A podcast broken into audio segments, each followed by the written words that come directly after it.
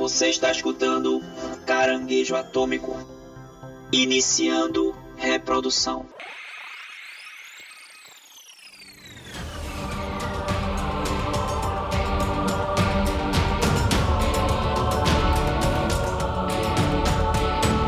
E aí, chuchus! Estamos começando mais um caranguejo atômico, dessa vez para falar sobre Miranha, esse caranguejo atômico que é muito especial, que é o primeiro caranguejo atômico aí do ano. Quer dizer, na verdade. Numerado, numerado. Numerado, exatamente. Porque provavelmente vocês vão ter escutado aí o especial de Natal, né? Que era para ter saído no Natal, mas aí devido ao atropelamento aí de pautas, a gente acabou atrasando um pouco e liberou agora no começo do ano. Nada melhor do que começar o ano com um podcast atrasado aí, né? Pagando o que a gente deve. Não tenho nada a ver com seus problemas, viu? Procura para trazer o que é meu, viu? Não quero saber que você tá com seus problemas por aí, não.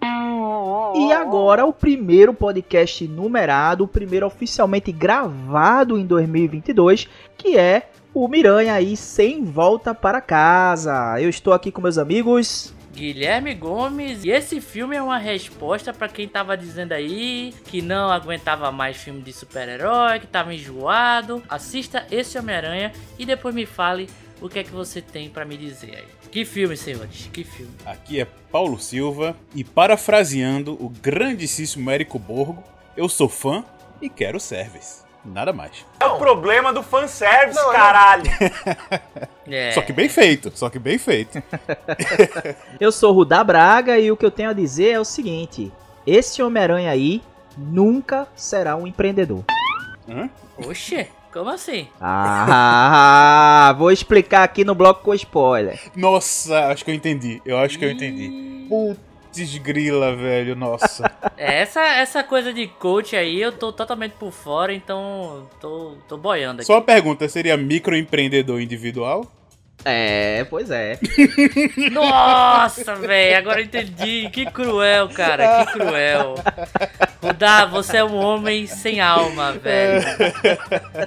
Rapaz, é sacanagem, velho. Eu poderia começar esse pod de muitas formas, mas agora, se eu também já falar outra forma aí que eu poderia começar esse podcast, eu vou entregar aí o ouro ao bandido, mas aí quando for no bloco de spoiler, eu vou me apresentar de novo e vou fazer a outra piadinha. Exato, exato. 2022 já começou bem, hein? Mas vamos lá, antes da gente começar aqui, queria lembrar pra vocês que pra ouvir a gente é pelo é Amazon Music, tem aí o Spotify, tem o Deezer, tem o Google Podcast, tem o Anchor, o Castbox. Quem gosta aí de usar agregador pode usar qualquer um desses aí que a gente tá lá. Quem não gosta pode ir pelo site da gente, não é isso? Exatamente, nosso site caranguejoatômico.com, esse site maravilhoso, com todos os episódios bonitinhos ali pra você escutar, todos da Marvel, todos dos outros, que a gente faz com muito amor e carinho há quase três anos, agora em 2022, comecinho É verdade. 2022. A gente faz com muito amor e carinho e lá no site você pode escutar todos os nossos episódios, tá tudo organizadinho lá. E lá também tem nossas redes sociais que são O nosso Instagram, arroba caranguejoatômico podcast. O nosso Twitter, arroba caranguejoat. A nossa Twitch, twitch.tv barra caranguejoatômico. Nosso YouTube, youtube.com barra caranguejoatômico. Enfim, só é lá nas nossas redes sociais, vai você encontrar o link pra tudo. Pronto, o Caranguejo Atômico vai estar.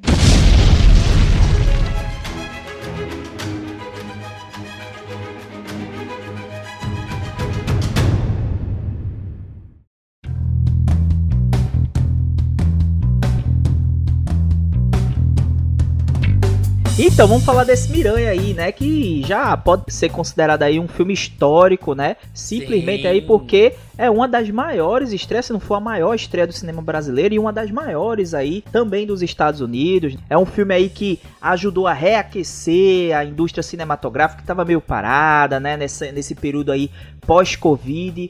Tava meio que engateando, apesar de terem filmes aí com um certo valor é, comercial, mas tava meio que engateando e tal. E aí a gente pôde ter um gostinho novamente, né? Daquele velho cinema, daquilo tudo que acontecia antes da pandemia nesse Homem-Aranha novo, porque foi um hype miserável aí que esse filme teve, não é isso? Exatamente, há muitos anos, né, cara? Há muitos anos aí. Muitos anos. Promessa da Sony de fazer um possível encontro de gerações de Homem-Aranha. Tão aguardado e querido por ela, o sexteto sinistro. Ou, no caso, não é o sexteto, né? No caso, o encontro de vilões que ela sempre sonhou também fazer com o Homem-Aranha. Tinha planos aí pro Andrew Garfield, até pro próprio Tobey Maguire também. Isso é meio spoilerzão, não? Não, não, isso aí os vilões estão no trailer. O que eu digo do Andrew Garfield é da época do Andrew Garfield, que ela queria fazer esse encontro de vilões na, já com os filmes dele, entendeu? Houve uma tentativa com o Rino, né, e tudo. Sim, com o Rino ali aparecendo, cena pós-crédito com vários é, objetos de vilões e tudo mais, então... E uma pena que não teve, Gui, mas uma pena aí que esse filme de Andrew Garfield não teve o Dr. Octopus e o Rino juntos, né? Que aí seria aí o Otto e o Rino, né? Otto Rino. O bicho começou engraçadinho com sua peste, né, meu irmão? 2022 é, rapaz. É o próprio Homem-Aranha esse, esse Ruda Braga aí. Mas sim, sim, se fosse aí, ia, ia, ajudar a população, não fazer mal, né? Ia tentar ajudar na medida do possível. Se bem que todos os, os vilões do Homem-Aranha têm doutorado aí, pelo menos, e então não, não é um argumento muito válido, né? Todos eles são. são... Foi, foi muito ruim essa, caralho.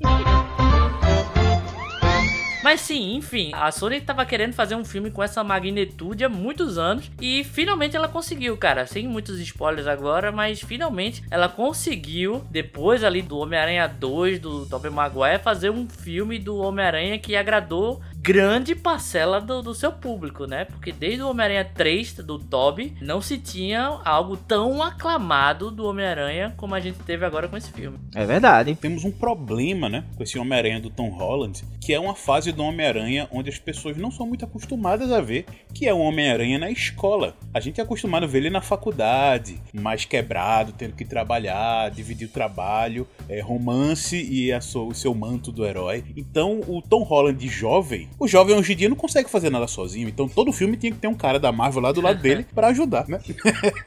então meio que a gente perdeu esse gosto do filme de verdade do Homem-Aranha. Mas esse filme ele traz uma mistura de várias coisas e provavelmente sem muito spoiler, mas ele segue um pouco pro lado um pouco mais Homem-Aranha do que a gente conhece, né? Que a gente tá mais acostumado. Então esse filme, lógico, sim, como a gente sim. tem nos trailers, no post, você tem o Doutor Estranho, aparecem né, os vilões dos outros universos do Homem-Aranha, mas a história toda se costura impossivelmente de um jeito muito bem feito.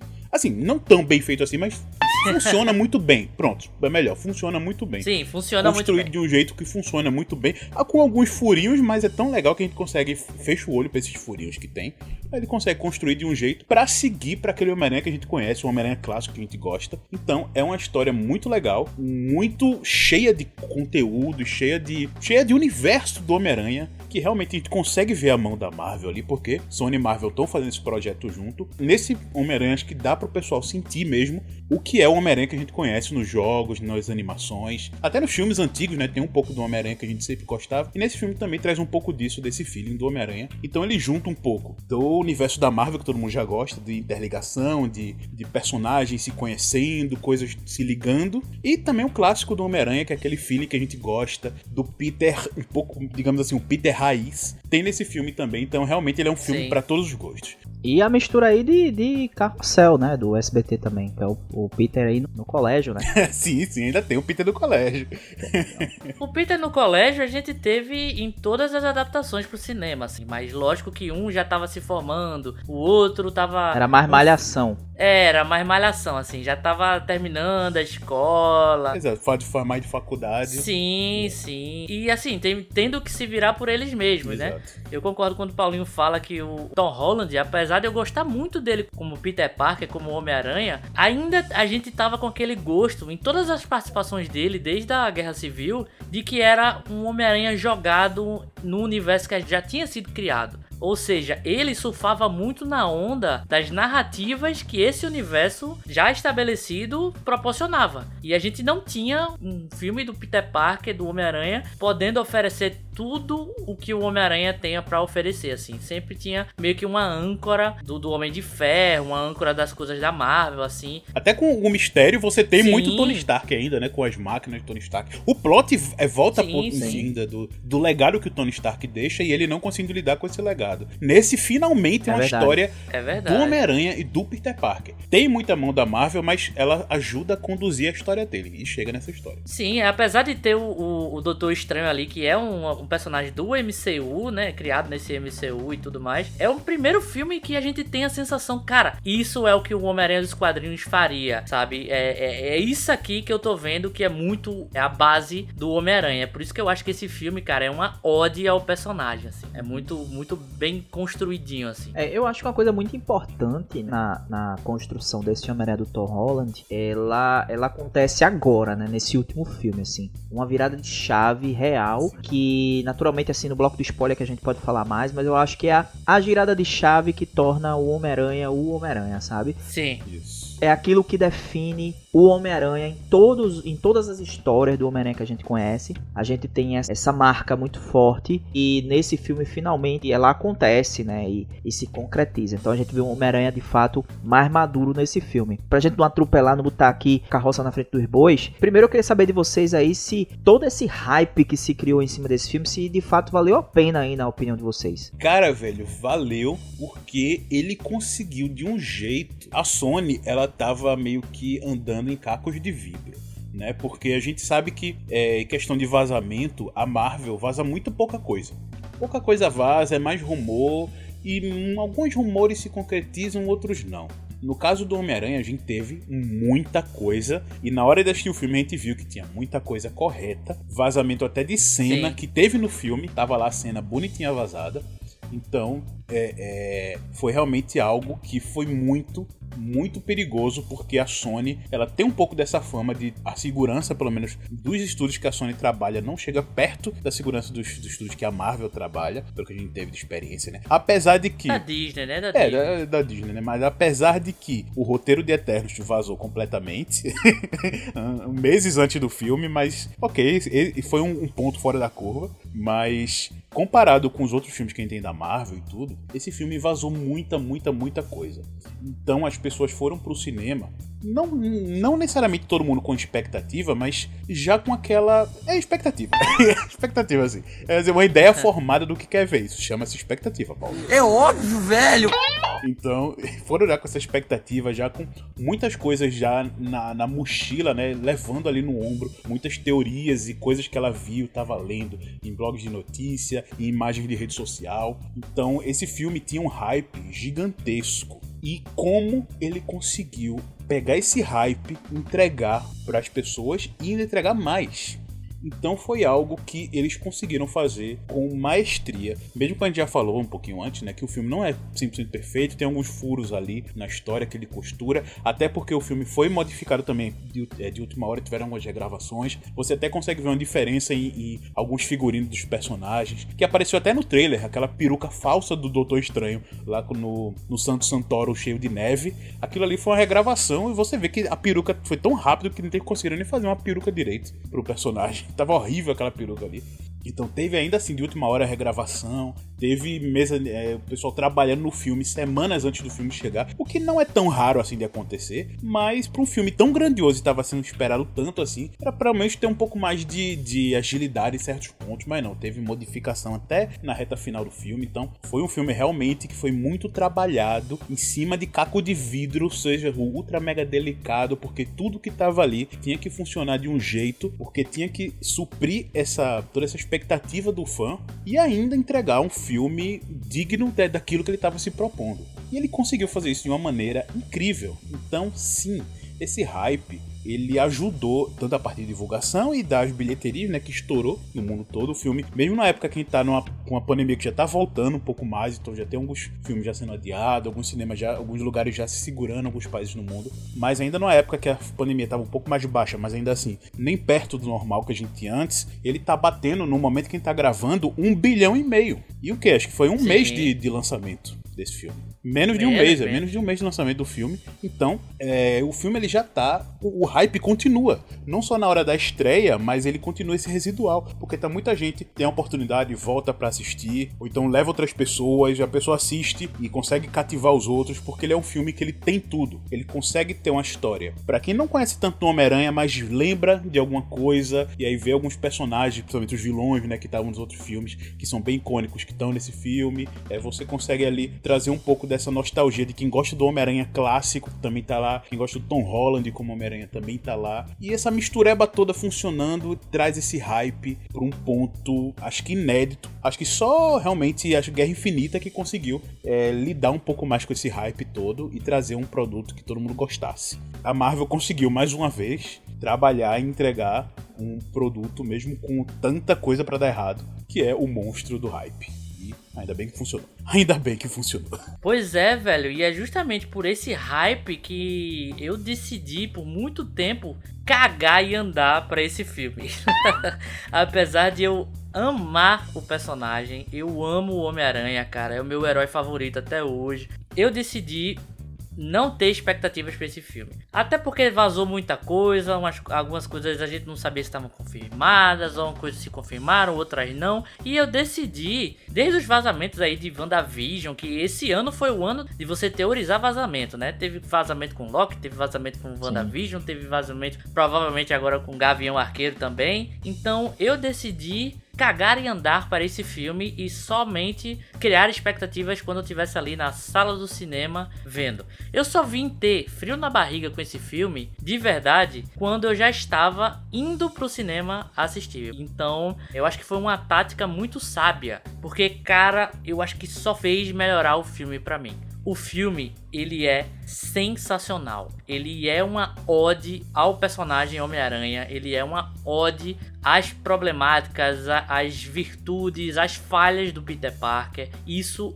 é certeiro. A Sony e a Marvel acertaram de forma brilhante nesse filme, cara. E é um filme muito inteligente porque depois de, dele ser lançado, o boca a boca dele, que na verdade ele já tava um sucesso de vendas, porra, salas aí, mais salas com pré-estreias vendidas e tudo mais, já era um sucesso sem nem ter estreado. É, mas o boca a boca eu acho que foi muito, muito interessante, assim, pô, até minha mãe ela queria ver esse filme, sabe? Então, o filme, ele tem ação bacana, é um filme que lida muito bem com a nostalgia, é um filme que trabalha muito bem não só quem é fã do personagem Homem-Aranha, mas também o Tom Holland, eu acho que é o filme que ele mais brilha de atuação e, e de narrativa mesmo, eu acho que é o, o filme mais emocionante do, do Homem-Aranha do MCU até hoje. É, eles têm uma tarefa muito difícil que é agora, que é superar isso, se é que eles vão conseguir. E é um filme que, cara, ele diverte o tempo inteiro. O tempo inteiro ele consegue sustentar esse hype que ele criou aí pra galera, né?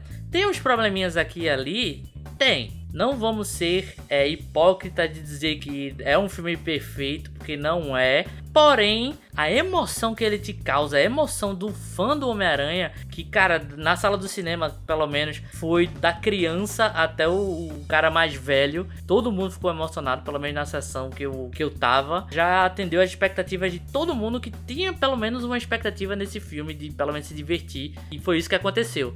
Então é um filme que para mim é brilhante. Ele conseguiu realmente num filme que supostamente é de um super-herói só, tudo bem que tem as participações, mas é um, é um filme de um super-herói só, um filme solo, digamos assim. Ele conseguiu trazer algo que somente os Vingadores conseguiriam, assim, sabe? E é algo que pra galera que tá, a gente que tá acostumado com os filmes solos de personagens e tudo, não é uma tarefa tão fácil, cara, não é.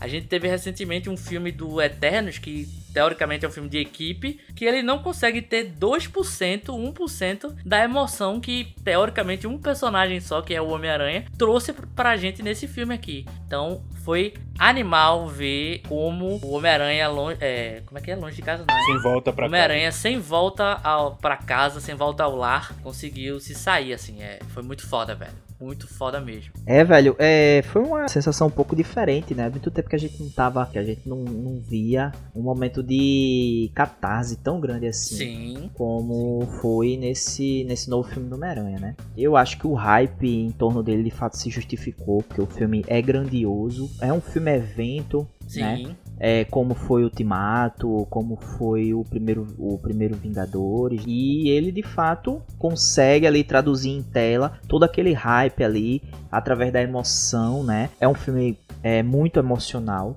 Sim. Tá ligado? Então, através dessa emoção, ele consegue de fato traduzir todo o hype, cumprir, né, com, com todas essas expectativas que você tinha dele e até superar para algumas pessoas toda a expectativa que você tinha depositado nesse filme. É um filme de muitos personagens, é, e eu acho, e eu achei bem interessante como ele consegue trabalhar com cada um desses personagens, principalmente esses vilões, que não é um spoiler, porque todos eles estão no trailer, então a gente já sabe mais ou menos a trama desse filme qual é, né?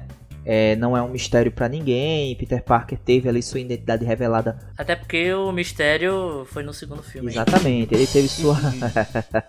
ele tá vendo que isso não sou só eu aqui que tô com as piadocas, né? Ah, eu fui contaminado, fui mordido pela aranha aqui. É, muito bem. Mas aí a gente tem a, a, a sequência imediata da trama do segundo filme, quando o Homem-Aranha tem a, a, a sua identidade revelada pelo mistério. E aí a vida dele se torna um inferno e ele vai atrás ali do Doutor Estranho para tentar consertar isso. Mas por algum motivo motivo ali, a magia do Doutor Estranho vai dar errado. E aí a gente tem, tem a aparição aí de vilões de outros filmes do Homem-Aranha. Esse engarrafamento de vilões, essa quantidade de vilões que tem, funciona bem né, dentro desse, desse filme, que apesar de não ser um filme tão longo como foi Ultimato, por exemplo, a, apesar da sua grandiosidade, né? É um filme mais curto, mas extremamente competente em trabalhar com todos esses personagens. É, eu, assim como o Paulinho, também eu tenho algumas, alguns pontos que eu acho que são de fato importantes, principalmente é, se a gente for analisar é, de um ponto de vista mais técnico e menos emotivo, porque assim, né? O que eu mais ouvi, tanto antes como depois desse filme, foi só é, entusiasmo, entusiasmo. Porra, é um filme do caralho, é um filme massa e tal. E parece que o filme não tem defeitos. E o filme tem defeitos. Tem muitos defeitos, inclusive, mas como ele pega a gente pela emoção, como ele tem essa, essa nossa relação tão, tão afetiva com esse personagem, a gente acaba se entregando aí aos fanservices, a todo o canto aí do o canto da sereia aí é, da Marvel e não percebe algumas coisas técnicas, mas também não é nada que atrapalhe a experiência. O filme de fato é muito bom, é muito competente. Uma coisa um pouco semelhante com o que a gente teve no Ultimato, porque o Ultimato também não é um filme perfeito, Inclusive, eu acho que eu e Guilherme a gente concorda, por exemplo, eu não sei, eu não sei Paulinho, porque eu nunca ouvi Paulinho verbalizar isso, mas Guilherme pelo menos já verbalizou para mim, eu concordo com ele, que o Guerra Infinita é maior do que o Ultimato. Sim. Mas o Ultimato, quando as pessoas lembram da, da, da saga do, do, do infinito, do, dos Vingadores, o Ultimato é o filme que vem à cabeça, porque foi um filme evento, foi gigantesco, tinha uma expectativa tremenda. Ele fecha um ciclo. Eu só tinha Ultimato, só tinha Ultimato. É, pois é, pois é. De fato, o Ultimato é um grande filme, mas se você for analisar tecnicamente, ele tem seus problemas também, tá ligado? Então, uhum. a mesma coisa acontece com esse Homem-Aranha. Agora, só um, um detalhe que é bem interessante é que, em comparação, esses dois filmes, em comparação, se a gente for olhar, é interessante porque o Ultimato ele reúne vários heróis, né? De todo o universo. E o Homem-Aranha só por si, só, só o Homem-Aranha em si e só o universo do Homem-Aranha, claro, tem o Doutor Estranho e. É, mas o Doutor Estranho é um né? catalisador né? dos eventos, é. É, uma... é, um catalisador, mas eu, mas eu tô dizendo assim, o Doutor Estranho, ele. Porque a gente tem o Sexteto Sinistro, a gente tem a MJ, a gente tem o, o Ned, né? Que é um amigo do Peter. Então a gente tem o universo do Homem-Aranha. Aí fora desse universo do Homem-Aranha, a gente tem o Doutor Estranho, que faz parte do universo da Marvel, mas o, o Doutor Estranho, ele, ele não é ele que vende o filme. Quem vende o filme é o Homem-Aranha por si só. Então, é, isso mostra a força desse, desse personagem, né? Como esse personagem é forte na cultura pop, é forte no imaginário dos fãs. Inclusive, é... só uma adenda aqui, eu queimei minha língua quando assisti o primeiro trailer do, do Homem-Aranha. Eu disse o seguinte, que ia ser um filme do Doutor Estranho, que por acaso tinha o Homem-Aranha. Que é mais ou menos um sentimento que eu tive quando assisti é, o Homem-Aranha de volta ao lar, né? De volta para casa, que é o primeiro dessa trilogia MCU barra Sony. Que a sensação que o Homem-Aranha estava é, na âncora do Homem de Ferro. E eu pensei que ia se repetir aqui com o Doutor Estranho. E não aconteceu. Não aconteceu isso. Doutor Estranho é realmente só um catalisador dos eventos do universo do Homem-Aranha. É, mais um, é mais um personagem dentro dessa né, vastidão de personagens dentro do filme, né? Que aparecem Sim. nesse filme. Mas enfim, uma coisa, e, e, eu falei dessa coisa da catarse, foi muito bacana sentir isso, essa vibração no cinema novamente, né? As pessoas é, vibrando com cada cena, com cada Sim, foi muito bom. aparição. Foi, foi muito bom sentir essa energia de novo. Ver o cinema lotado. A gente tem agora possibilidade aí, né? Através dessas variantes. Eu vou bater até na madeira aqui. mas a gente tem uma possibilidade de fechamento novamente do cinema, ou controle novamente e da capacidade, né? Do cinema, de repente ficar reduzida. Enfim, a gente voltar um pouco, voltar algumas casas aí, né? De tudo que aconteceu aí no pós-pandemia é, que não é tão pós, né? A pandemia continua. Não, ainda tá. Temporada 2022. Isso é uma infelicidade. Mas a gente teve esse gostinho com Homem-Aranha agora, né? E independente se as coisas fecharem ou não, pelo menos para mim foi muito bom sentir essa vibração mais uma vez. Eu, é, como foi para vocês isso? Né? O que é que vocês sentiram de ver essa, essa energia no cinema novamente? É, eu foi meu primeiro filme, né? Que eu voltei. Primeiro e o único. porque a sala simplesmente estava Sim. ultra mega lotada e que se dane com cuidados com a pandemia, com o distanciamento social. Eu já sabendo disso, fui muito munido, fui com a minha, a minha máscara 3M, tudo bem, bem fixada no rosto, com outra máscara por baixo, para ter o máximo de segurança possível, porque eu já imaginei que essa ali ia estar tá bem lotada. O filme me fez sentir muito bem, mas a situação em, em geral, né, como eu fui na pré-estreia, não estava muito lotado, então foi algo bem desagradável, confesso. Mas acho que pelo filme que teve, ainda saí com, a, com esse sentimento positivo, né? Quero ver esse filme outra vez, mas eu ainda não vi. Acho que daqui para que esse episódio chegue na UA vai fazer um, um, mês de lançamento do filme, ou três semanas. Não, não tenho muita certeza. Mas eu ainda não voltei ao cinema justamente por, pela experiência que eu tive na pré-estreia. O filme foi muito bom, foi muito bom ter voltado, mas foi ruim ter voltado na situação que eu voltei. E eu tenho certeza que a maioria das pessoas que foram na estreia ou pré-estreia também tiveram essa, essa é, essa mesma situação de a sala estar super mega lotada, sem nenhum tipo de cuidado. E a minha sorte também, as pessoas da minha sala, pelo menos que estavam à minha volta, ninguém estava comendo nada, então estava todo mundo de máscara até o final do filme. Mas eu vi muitos lugares de imagens, as pessoas divulgando, pessoas mesmo sem comer com a máscara no queixo, nariz para fora. E então isso é um risco a mais que a gente causa, traz um pouco de mal-estar daquela toda essa situação. Mas se você puder, tiver a oportunidade de ir num horário mais vazio, mais tranquilo, pode ir ir, sem problema algum, use sua máscara direitinho, com a maior proteção possível e vá. Mas pra ir pra estreia de novo, eu não vou não. Foi realmente uma em um milhão pra só depois quando as coisas realmente estiverem melhores eu vou voltar. Mas foi realmente. E só vá se você tiver vacinado, né, bro? Exatamente. Não, peraí. Quem tá ouvindo aqui não tiver vacinado, por favor, né? Por favor. Mas deve ter. As deve pessoas ter que ouvem a gente são inteligentes então eu já, eu já uso. Assiste, e com as duas doses, né? Porque tem gente que tá tomando uma dose só e, e, e não tá voltando pra tomar não, gente, ó, se você vai no pazinho e toma 50 doses de cachaça, tem que tomar a dose de vacina também, gente. Pera aí. eu tô acreditando que quem tá ouvindo a gente aqui é inteligente o suficiente para não ter esse tipo de. fazer esse tipo de bobagem, né, gente? Vamos lá, vacinado todo mundo. Vacinado, de máscara, com cuidado. Mas realmente foi algo bem desconfortável nesse ponto de vista. Mas o filme foi tão legal que eu ainda assim saí com um sorriso de canto a canto. Coincidentemente, realmente, de última hora, Guilherme foi ver no mesmo cinema que eu fui ver, só que ele foi ver numa foi, sessão foi. depois. Então eu encontrei foi. com ele na saída, ele perguntou como é que era o filme. Eu tava demais, não dava pra ver direito, eu tava sorrindo de canto a canto. Não, mas dava pra saber porque o seu olhinho ficou mais, mais apertadinho do que já é. Olhos marejados. Marejados, marejados. mas foi muito, muito legal, muito legal mesmo. Aí, mesmo tendo um pouco desse desconforto dessa situação, eu tava, lógico, seguro, tava um pouco mais tranquilo por estar seguro, por fazer minha parte, mas foi, ainda assim foi uma experiência experiência muito boa. Para você ver, o filme foi tanto que mesmo numa situação pouco arriscada, pouco não, bastante arriscada como essa, ainda assim saí bastante positivo a toda essa experiência. Então foi uma volta. Eu digamos que foi uma volta boa, sabe? Foi o melhor filme que eu realmente poderia voltar. Foi esse filme. não tinha, também não tinha como, né, velho? Você não tem como ver outro lugar. Diferente de outros filmes que saem também na HBO Max lá dos Estados Unidos, você consegue ver por outros métodos, mas Homem-Aranha não tem como. Então tive que ver no cinema, na pré-estreia, o mais cedo possível, né? Uma coisa estranha até, dessa vez botaram pré-estreia de 7 horas da noite, que foi que eu peguei. um pouco horário bastante estranho. Mas eu consegui ver e fiquei bastante satisfeito. Procura e demanda, né, velho? Procura e demanda. Pois é, exato. Inclusive até tem uma polêmica, né? De muitas salas fechando outros, outros filmes para colocar Homem-Aranha, mas aí quer, quer ganhar seu cascalho ah, também, né? Tem que estar tá assim, tem que fechar pra ver Homem-Aranha, meu.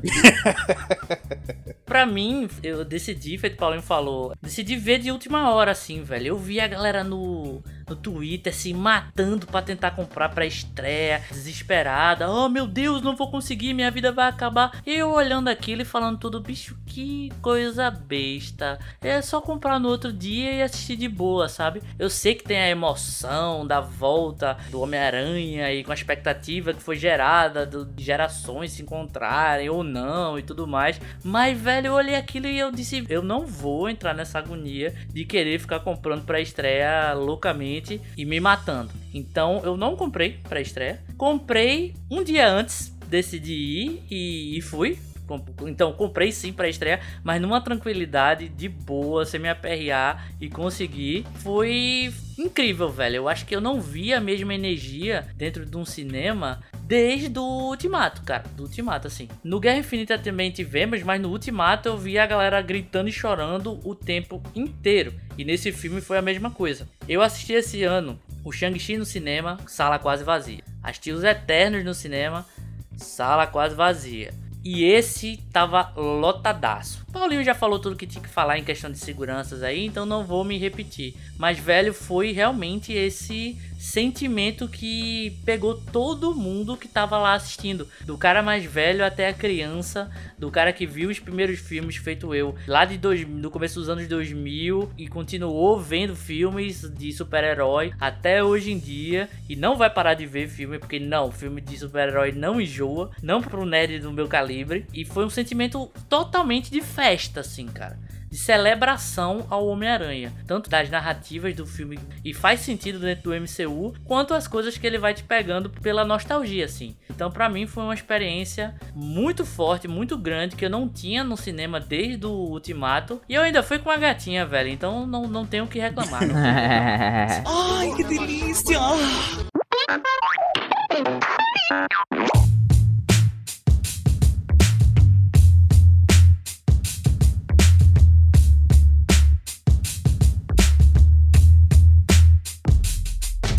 Vamos começar esse bloco de spoiler, velho? Vamos Pra embora. gente poder chutar o, o balde agora aqui. Vamos embora, Simbora. vamos embora. Vai começar agora o bloco de spoiler. Quem não assistiu o filme, dá uma pausa aí no pod, corre lá, assiste esse negócio, depois volta aqui. É longo, mas dá pra você assistir, pausar o pod, assistir, voltar e, e escutar a gente da onde parou, beleza? Que legal! E sim, temos os três Homem-Aranha. Agora sim podemos falar. Exato, os três Tom que- Holland.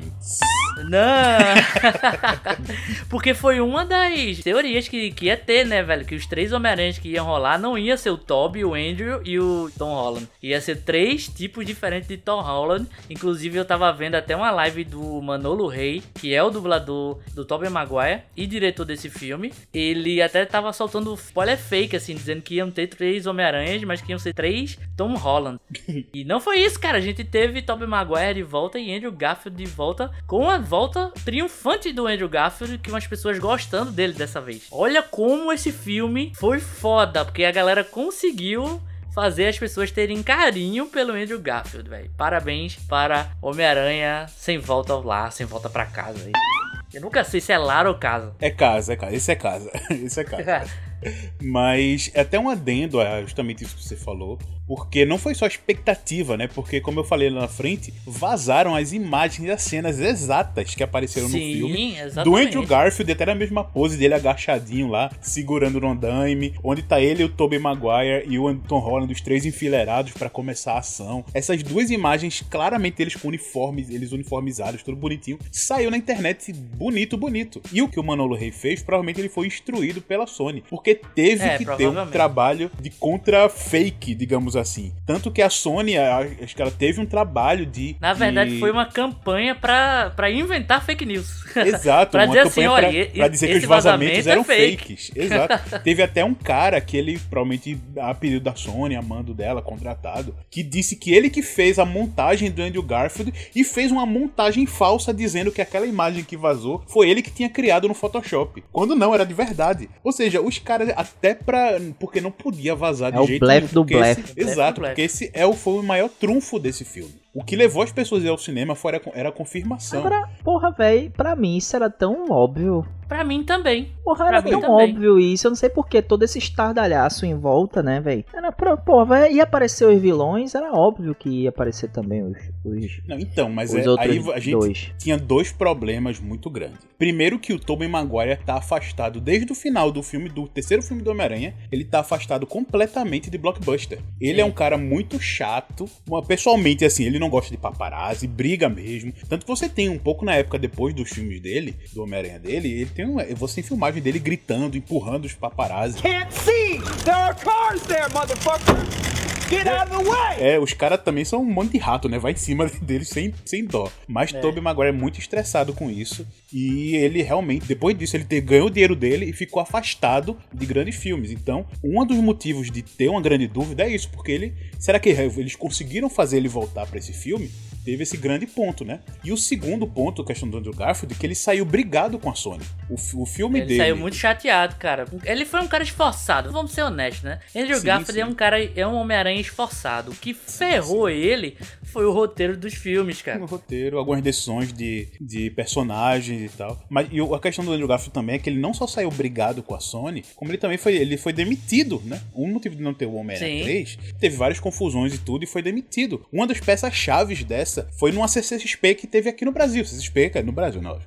É- Ok, mas foi uma CCXP é aqui, né? normal. É, exato, mas eu- com a CCXP, que era pra ele ter vindo, tanto que veio o presidente da Sony e outros pra divulgar o filme do Homem-Aranha 2. Só que por problemas que briga que ele teve, ele nem veio e, e na de última hora deu uma desculpa. Depois disso, desse evento que o, o presidente da Sony tava aqui, era pro Andrew Garfield tava, tá aqui, ele não veio de última hora, então ele ficou super chateado e o presidente demitiu o Andrew Garfield depois desse, desse papelão que, causou, que ocorreu, né? A gente não sabe qual foi a treta que ele ficou tão chateado de não ter vindo pra cá. Depois disso, ele tava completamente desligado da Sony. Então, esse é um dos motivos, Rudá, que por mais que a gente saberia que tinha, tinha todos os indícios de.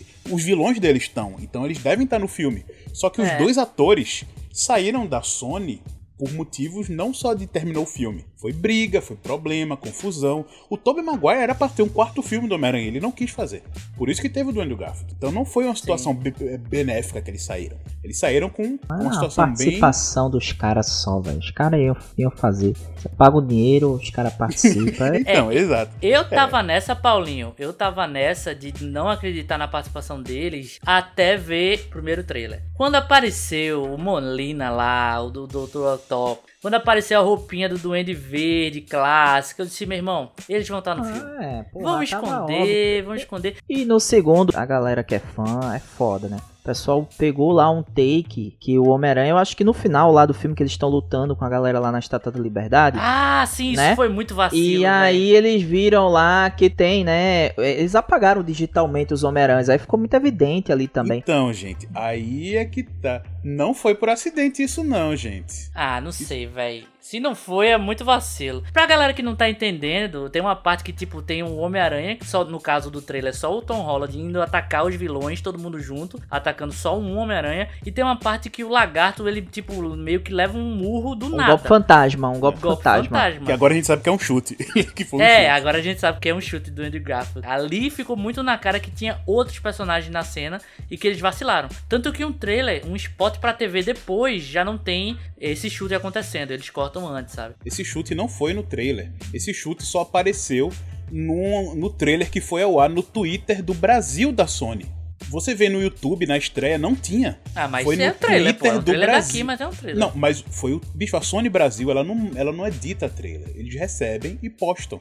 O mesmo Sim. trailer que sai no YouTube do Twitter Brasil, do- no YouTube da Sony Brasil, sai no Twitter. Bicho, eles muitas vezes fazem esse tipo de, de estratégia pra ter propaganda gratuita dos fãs. Muita gente divulgando uma coisinha micro, que não era nada demais, dava aquele gostinho. Porque, cara, não tem um motivo do que do Twitter da Sony Brasil ter um trailer diferente do YouTube da Sony Brasil. Não existe motivo. Gente, eles recebem esse trailer direto de Hollywood. Eu acho que essas coisas são é, milimetricamente pensadas mesmo pra deixar a gente na dúvida.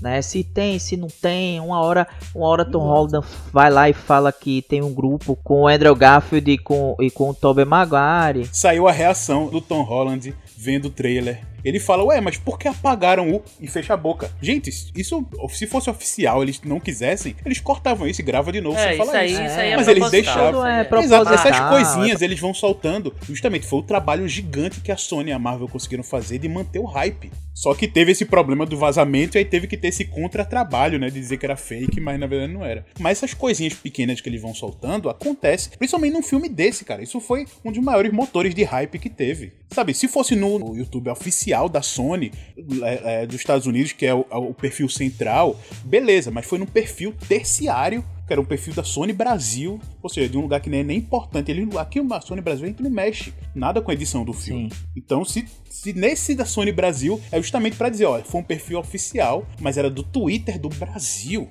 O resto do mundo fica meio assim, pô, caramba, mas é o perfil oficial da Sony, mas tá no Twitter do Brasil. E aí começam as discussões. Assim como outros perfis de outros filmes ao redor do mundo, de vez em quando soltam uma coisinha ou outra e apagam. Ou seja, o Brasil continua envergonhando aí durante a pandemia, né?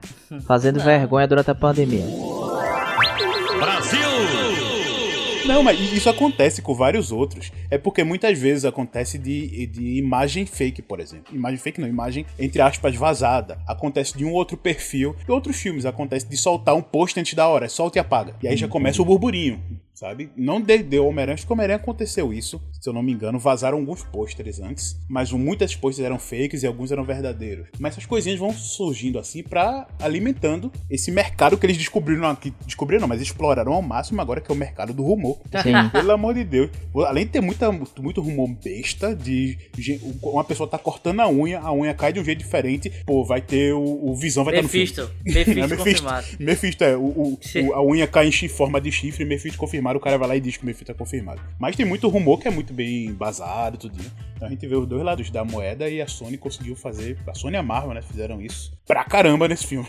pra caramba. É. É. Agora vamos lá, eu prometi aqui, eu tenho que cumprir, hein? E aí eu queria falar um pouco, né, da nossa querida Marisa Tomei, né, a tia May. Marisa Tomei que não, de fato, não, não parece que não vai envelhecer nesse papel nunca, né? É, realmente não, agora não, né? Agora não mais, né? Eu vou chorar!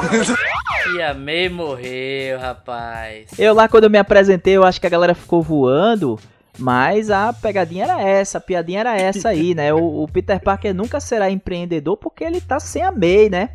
Vamos explicar pra nossa audiência adolescente o que é MEI? Ah, o MEI é o, é o cadastro que a gente faz de microempreendedor individual, né? Boa. Então tá aí o trocadilho aí com a tia do Peter Parker. E a gente tem nesse filme um arco muito importante Sim. nessa nova filmografia aí do, do Tom Holland, que é o arco do amadurecimento e do Homem-Aranha se tornando o Homem-Aranha que a gente conhece. É uma coisa que ficou pra mim muito marcada desde o início desse novo Homem-Aranha, né? Esse Homem-Aranha agora inco- incorporado à Marvel, era que era um Homem-Aranha menor inimputável, né? Era tutelado ali sempre por alguém. Nesse caso aí, quem fez essa tutela durante muito tempo aí foi o Homem de Ferro. Era um Homem-Aranha com a ausência ali do Tio Ben. E o Sim. Tio Ben que é essa força modeladora, né? Uma ausência total, né? No caso, não foi nem que ele morreu. A ausência, total, total. exatamente. E o Tio Ben que é essa, essa força modeladora do personagem. Porque é a partir da morte dele que o Homem-Aranha se torna Homem-Aranha. E ele é o Sim. responsável pela grande frase aí é, dos super-heróis de todos os tempos, pelo menos na minha opinião, que é grandes poderes trazem grandes responsabilidades. E essa frase é a frase que é o mote do Homem-Aranha, né? O- E é trazida aqui nesse filme duas formas, né? Ele vem em dois momentos que são emocionantes pra caramba. Exatamente. Demais. E aí a gente demais, tem, é, demais. primeiro esse Homem-Aranha que era tutelado, né? E ele foi tutelado pelo Tony Stark. O Tony Stark morreu no Ultimato. É uma perda que é sentida, mas faltava pro Homem-Aranha aquela perda pessoal, aquela perda íntima. E nesse filme a gente descobre que essa perda é através da Tia May. A Tia May morre nesse filme de forma trágica, na boleia aí é, das decisões, né, do Homem-Aranha, da decisão do Homem-Aranha de salvar os, os vilões, que é o grande dilema do Homem-Aranha durante o filme, essa coisa de eu vou salvar os vilões, Pra explicar aí pra galera que inclusive não assistiu e que não tem problema com isso, tá assistindo, o grande dilema desse, desse Homem-Aranha é porque esses personagens personagens eles vêm do, do, dos outros universos, dos outros filmes, mas eles vêm em algum momento temporal diferente, onde eles ainda não tiveram o seu destino selado aí. A gente sabe o Duende Verde ele morre no primeiro filme, o Dr. Octopus morre no segundo. O lagarto morre no, no, no filme primeiro O lagarto morre no primeiro. Então Electro o, Tom, também. o Tom Holland ele descobre que se esses vilões eles voltarem para o universo deles e a linha do tempo deles for cumprida corretamente, eles vão acabar morrendo. Então Tom Holland tem esse dilema de tentar salvar esses vilões e modificar a história deles. E aí essa essa responsabilidade que ele assume é, traz uma consequência, que é a morte da tia May. E aí a morte da tia May eu acho que funciona um pouco como a morte do tio Ben. É o, Sim, que- é o sim, mote sim. que faz ele se transformar no Homem-Aranha. É a perda. O Homem-Aranha é um personagem que é muito ligado às perdas, né? Ele perde muito. É um cara que, que sofre demais, né? Com, com suas decisões. Talvez seja um dos personagens que mais sofra aí com as decisões que toma. Então a gente tem esse amadurecimento do personagem e de fato aí é, esse Homem-Aranha do Tom Holland se autotutelando, né? Finalmente no final desse filme, ou seja, ele não tem ninguém agora por ele, ele é por ele mesmo. E a gente tem inclusive a decisão final, que é uma decisão muito foda que ele toma e, e que também diz muito do estágio que esse personagem alcançou. Sim. E assim, por isso que eu digo que esse filme é uma ode do Homem-Aranha. Não é só porque a gente tem os três Homem-Aranhas do cinema, não é só porque a gente tem vários vilões, vilões icônicos, Dr. Octopus, Duende Verde, porra, são dos maiores vilões, assim, do universo do Homem-Aranha. Tem até o Venom, se você contar ali no finalzinho, que depois a gente pode até falar disso no, no- nas cenas pós-créditos, né? Mas, enfim. E não é só porque tem todos esses personagens que a gente cresceu, é, pra galera mais jovem que só conhece o Tom Holland no cinema, cara, corram pra ver os outros filmes, inclusive do Andrew Garfield também. Tem pontos positivos dentro de muita merda, mas tem. E o do Tom Maguire, vocês têm que assistir, assim, cara, porque é sensacional. E o filme, ele não é uma ode do, do Homem-Aranha por ter todos esses personagens, todos esses elementos, todas essas perdas. O filme é uma ode do Homem-Aranha porque a gente, pela primeira vez no MCU, sente realmente qual é o peso do Peter ser o Homem-Aranha.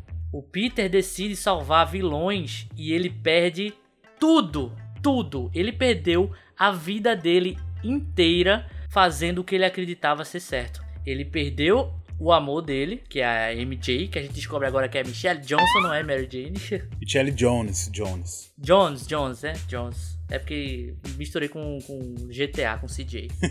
ele perde o amigo dele, o Ned, que é o cara que ele mais confiava. Ele perdeu toda a gama de super-heróis que ele tinha contato. Ninguém mais lembra dele. E ele perdeu a tia dele antes da galera perder a memória. Não, a tia May não existe mais. A tia May morreu. O resto da galera que, se- que eu falei que perdeu não lembra mais quem ele é. Ninguém mais sabe quem é o Peter É, Parker. Até na escola, né? Ele, ele perdeu o histórico escolar dele, tem que fazer supletivo agora também.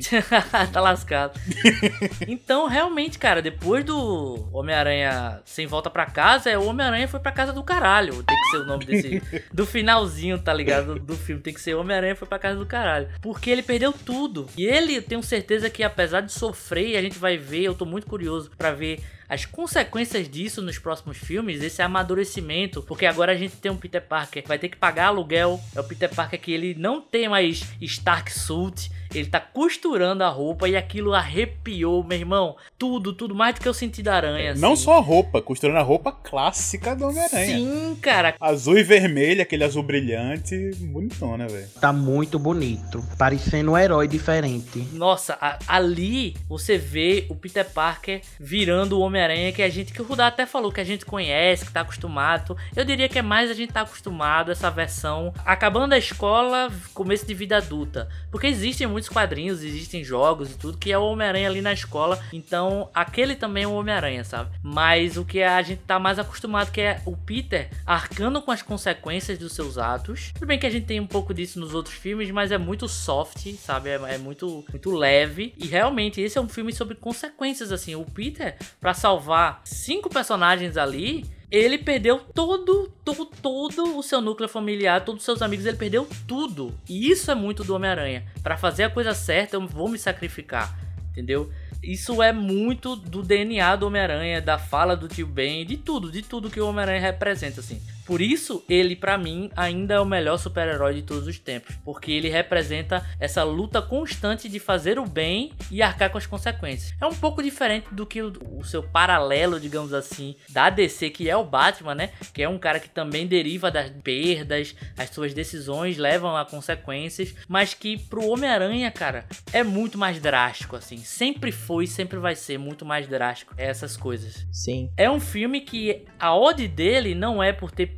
atores e personagens que a gente viu e tem a nostalgia e até falar, pô, esse cara foi inclusive trouxeram um dublador de volta desse cara. Não é por isso que esse filme é uma homenagem ao Homem-Aranha. É uma homenagem àquele cara fudido que faz a coisa certa, mesmo tendo consequências ruins para ele. E isso é o Homem-Aranha e isso que esse filme trouxe. E caralho, que foda. É interessante essa coisa, né? Porque o título diz é, sem volta para casa, de fato ele não tem volta para casa, porque o Homem-Aranha é um personagem que historicamente é um, é um personagem sem, que não tem segunda chances, né? E aí, o principal dilema dele, na verdade, o principal dilema não, porque ele, ele decide muito rapidamente o que ele quer fazer, apesar do, do Doutor Estranho discordar dele, né, e querer que os personagens voltem para sua linha temporal, com medo de, do que isso pode acarretar, mas o Homem-Aranha não, ele tenta dar uma segunda chance pros vilões. Sim. E aí é isso que é muito interessante, porque ele é um personagem que ele não tem segundas chances, né? Nunca. Mas ele tenta dar uma segunda chance para os vilões. Se tem algo mais nobre do que isso, Porra. de enxergar os vilões com a humanidade e, e tentar, de fato, dar uma segunda chance para esses personagens, se tem algo mais nobre do que isso, eu desconheço. E aí é aí que a gente vê que o Homem-Aranha, esse Homem-Aranha do Tom Holland, ele tá de fato maduro para ser esse líder, né, que se espera dele dentro do universo da Marvel, porque ele foi maturado, né, o, o próprio Tony Stark acreditava nele, então ele foi sempre muito maturado para ser um líder, para ser um ícone dentro desse universo de super-heróis. E agora o Tom Holland de fato tá pronto. Sim. E, e não só uma segunda chance que o Peter dá, uma segunda chance que os Peters recebem. O Andrew Sim, Garfield e o cara. Maguire receberam uma segunda chance ali, tanto como atores quanto os personagens dele, né? Receberam uma segunda chance ali. Principalmente, acho que não o Tobey Maguire. O Tobey Maguire tá ali só pra esse papel único. Dificilmente Sim. ele vai voltar em outra coisa. Talvez uma aparição, como, como foi nesse O filme. Tobey Maguire, apesar do, do Homem-Aranha 3, ele cumpriu o seu papel. Ele fez a trilogia dele, ele tá ali a história Sim. contada. O Andrew Garfield não. Mas Faltou. ele tem uma redenção, mas ele tem uma redenção, né? Sim, pra O- caramba. Todos cara. têm. O- O Andrew Garfield tem quando ele salva a MJ. Ele não salvou a Gwen, mas ele salva a MJ. É muito claro. Que pra mim foi a cena mais Caralho. emocionante, até mais que a morte da tia May, velho. Sim. Ali, ali eu não esperava a carinha dele no final, velho. Quando ele salvou ela, a cara me derrubou. Mas o Toby, ele também tem a redenção quando ele Sim. salva o Duende Verde, Exato. né? Quando ele salva o Norman. É também uma redenção porque no primeiro filme o Norman morre. Ele se sente muito culpado por conta disso. É porque é o primeiro desafio dele também como herói, né? O grande desafio Sim, dele como sim. herói. Exatamente. E ele já morreu assim, então foi bem traumático, exato. Porque o Dr. Octopus, ele morreu meio que ajudando. Ele volta pro bem e se, o Dr. Octopus se mata, né? Então, realmente, o, É, sacrifica e tal. o, o Duende Verde acho que é o maior trauma mesmo do Tobey Maguire. Então, realmente, foi um- uma redenção total dele ali. Eu entendo esse argumento, eu acho válido também, mas pra mim, o Andrew Garfield tava ali pra se redimir, tanto quanto o Homem-Aranha, quanto o ator mesmo. Não que ele precise, porque, porra, como já dito aqui, né? Ele se ferrou por conta do roteiro. Ele não é um mau Homem-Aranha, ele se ferrou por conta do roteiro. Mas ali ele teve a oportunidade de até dar um fechamento pra história do, daquele Homem-Aranha que ele interpretou, sabe? Eu acredito que ele tá dormindo, tanto o Homem-Aranha quanto o ator, tá dormindo mais tranquilo, assim, de noite, sabe? Por ter fechado essa porta que ficou escancarada, assim, ficou aberta com a, o fracasso da então não trilogia dele, dos dois filmes, né? E, e o início do, do Tom Holland como Homem-Aranha no MCU. Mas o Toby, cara, eu vejo muito mais. Novamente, acho que o raciocínio de vocês faz sentido, mas eu, eu vejo muito mais como cara que já passou por aquilo e ele tá ali pra fazer o, o Tom Holland amadurecer sobre aquilo, sabe? Tem a, a coisa lá do grandes poderes trazem grandes responsabilidades, que ele fala isso, você tem toda uma carga emocional do personagem relembrando aquilo, mas ao mesmo tempo falando, cara, a gente passou por isso, fica melhor depois, fica melhor e a gente tá aqui pra te ajudar. Porque outra coisa, os Homem-Aranhas ali, o Andrew e o, e o Toby não salvaram seus heróis, mas eles sabem do que eles são capazes também, né? Pô, o Duende Verde, o Eletro que porra, também teve redenção pro Jamie Foxx. Todo mundo teve uma redenção nesse filme. Todo mundo. Menos o Homem-Aranha e o Lagarto, né? Que foram os mesmos personagens dos outros filmes. É, velho, é, coitado deles, velho. Coitado do o Homem-Aranha ali ficou mais piadinha e o, e o lagarto ficou meio avulso Não, também. o Homem-Aranha ficou extremamente avulso. Ele não fez nada no Ficou, filme. ficou. Não, porque fez não nada. teve nenhum ator, né? Foi tudo computadorizado, tá ligado? O ator nem pisou lá no. É, o ator e o, e o lagarto eram as, as cenas que apareceram deles humanos, era a mesma cena dos filmes dele, no caso do Homem-Aranha. Não, o 3, lagarto, do- pelo menos Sim, no final, sim. ele aparece, né? É, no final, sim. o ator Então, aparece. Tá. Mas, não, mas, o. o- mas- não, mas o Homem-Aranha aparece o ator no final. Só que tanto o lagarto Ah. quanto o ator do Homem-Aranha, que ele aparece lá quando ele volta a ser humano. São reciclagens, são cenas recicladas. Mesma cena do, do filme, então nem, nem chamaram os atores pra gravar. Pegaram a mesma cena, tiraram o fundo, botaram o fundo lá do filme e foi isso. Pegaram só o direito de imagem e tá tudo certo.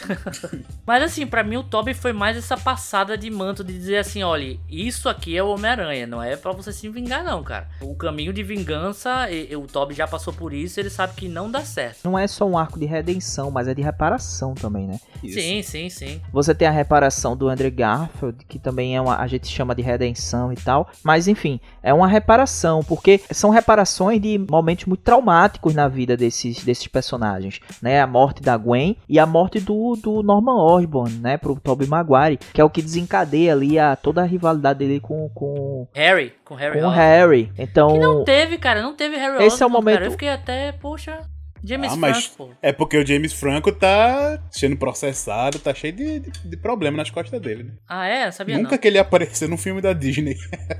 é. Não sabia É, não. é, tem muito furo, né? Porque você tem uma série de personagens que não aparecem, né? Então é bem incômodo só aparecer pontualmente, né? Não apareceu o Venom do Tobey Maguire, ainda bem. Não Exatamente. apareceu o Duende Verde do Andrew Garfield, não apareceu. Podia ter aparecido uma série de outros personagens, a, a próprios personagens, inclusive, é, que, enfim, que são importantes na vida do. que não são vilões necessariamente, né? Como a Mary Jane, como, como a Gwen. Porque, Ah, beleza. mas a Gwen tava, tava morta. Não, mas o, Não, mas do, eles- o os- Norman os também. também. É, todos os vilões Não, também. mas é. aí é que a Gwen, ela não poderia aparecer, porque, ao meu ver, porque precisava ter a carga do Andrew ter uma, uma Gwen morta na vida dele. E se ela aparecesse, ia ficar meio, meio controverso, assim, sabe? Mas isso é um furo do roteiro, entendeu? Porque o Ah, roteiro, não dá- o roteiro dá um espaço, veja só, o roteiro dá um espaço pra que esses personagens também apareçam. É, aquele, é a- é a conveniência, né? Só apareceu aqueles vilões específicos. Então, mas é um furo, né? Furo pra mim é magicamente eles saberem como é que é a, a fórmula pra salvar cada vilão ali. Pra mim, aquilo ali foi, foi mais, entre aspas, feioso do que, do que artifício Mas, de roteiro. mas é, a conveniência é um furo de roteiro, né? Nada Não, mais é do que um depende. É, mas tem aquilo também, né, Rudai? Eles Depende. botam, eles explicam isso no roteiro mais pra frente, no final, quando o Duende Verde estoura aquela caixa, né, que o Doutor Estranho selou o feitiço e começou a dar tudo errado de novo. E quando mostra ali as fendas do multiverso se abrindo, aparece sombra ali, sombras, né, meio que é, é, silhueta de vários vilões e outros personagens que a gente só acho que só dá pra identificar aquele caçador, né, o Ray, é- é- como é o personagem? É o Raven, né? Que era pra Raven, ser o cara desse filme, isso. Aparece o É o Raven. Craven, Craven, não? É o Craven. Craven, isso. né? Craven. É, aparece também a, a silhueta do Rino, mas não o Rino do Andrew Garfield, um Rino meio que redondinho, ou seja, meio que uma- não mecânico, sabe? Pelo que dá a Sim, entender sim, naquela silhueta ali. e tal. É, as outras silhuetas, assim, pelo menos no cinema não deu pra ver, talvez quando a gente vê num computador na TV pausando, talvez dê pra identificar mais coisas. Se ficasse mais tempo, iria chegar mais. Tanto vilões quanto, não sei se outros personagens, porque os Homem-Aranha também foram, passaram, né? Então provavelmente outros personagens Sim. que conheciam que, o- que o Homem-Aranha era o, o Peter Parker poderiam também aparecer nesse universo. Mas é aquilo, é, é- é a conveniência pra história entrar, mas eles colocam lá que se aquilo continuasse acontecendo, vários e vários outros personagens iriam aparecer. Então é meio que é só realmente é a É conveniência ali do conveniência, furo. roteiro. É, mas não seria um É. eu, eu acho que não seria um furo assim, porque ele meio que se explica no final. É, mas aí, no caso, essa solução milagrosa também pra salvar os, os super vilões também Sim, é uma não, conveniência de isso- roteiro, né? Se não, for ali analisar eu achei assim. um pouco mais furo, velho. Porque. Não, porque você tem o- a máquina lá do, do Homem de Ferro que faz as coisas e tal, não sei o que. Enfim, também é uma conveniência de roteiro, né? Pra mim é a mesma coisa, velho. A conveniência de roteiro e o furo é a mesma coisa, porque você parte de uma disru- disrupção do roteiro. O roteiro ele abre uma brecha e aí ele não, não, não consegue fechar, né? Aquela brecha de forma satisfatória. Ou, cu- ou quando também não é ou quando também aquela brecha ali é. Ela é muito Quase um fácil, Deus Ex, né? né? Um É, Deus Deus Ex, Ex, é. Machina, assim. É, mas é, é aquele, né, Rudá? A gente chama de furo que ele não gosta. Conveniência o que a gente tá aceitando.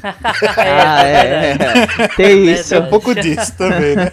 Isso é uma psicologia hipócrita. E outra coisa que, assim, já que a gente tá começando a falar de um pouquinho de defeitos e tudo, pra mim não é um defeito, mas é algo que eu fiquei com um gosto meio amargo depois que eu parei pra pensar, assim. Depois que você vai raciocinando um pouco mais, você vê que tem umas coisinhas que são como eram meio estranhas, assim. Uma delas é o fato de, assim, o Peter no começo do filme, ele tá sendo indiciado criminalmente e tudo. Magicamente ele só vira, tipo, um cara onde os paparazzis querem saber como é a vida do Peter Parker. Não tem mais crime, tipo, se ele matou ou não, o mistério tanto faz e, e fica por isso mesmo, assim. Ele só quer apagar porque a vida do- das pessoas ao redor dele tá. Apagar a memória, no caso das pessoas, porque a vida das pessoas ao redor dele tá, tá sendo prejudicada. A galera não vai pra faculdade, ele acaba também não indo, mas criminalmente, onde é o ponto inicial do filme. Deu tudo certo pra, pro Peter, não tem nada errado, sabe? Esse é o princípio da fake news, Guilherme. Você não tem prova. Eles só falaram.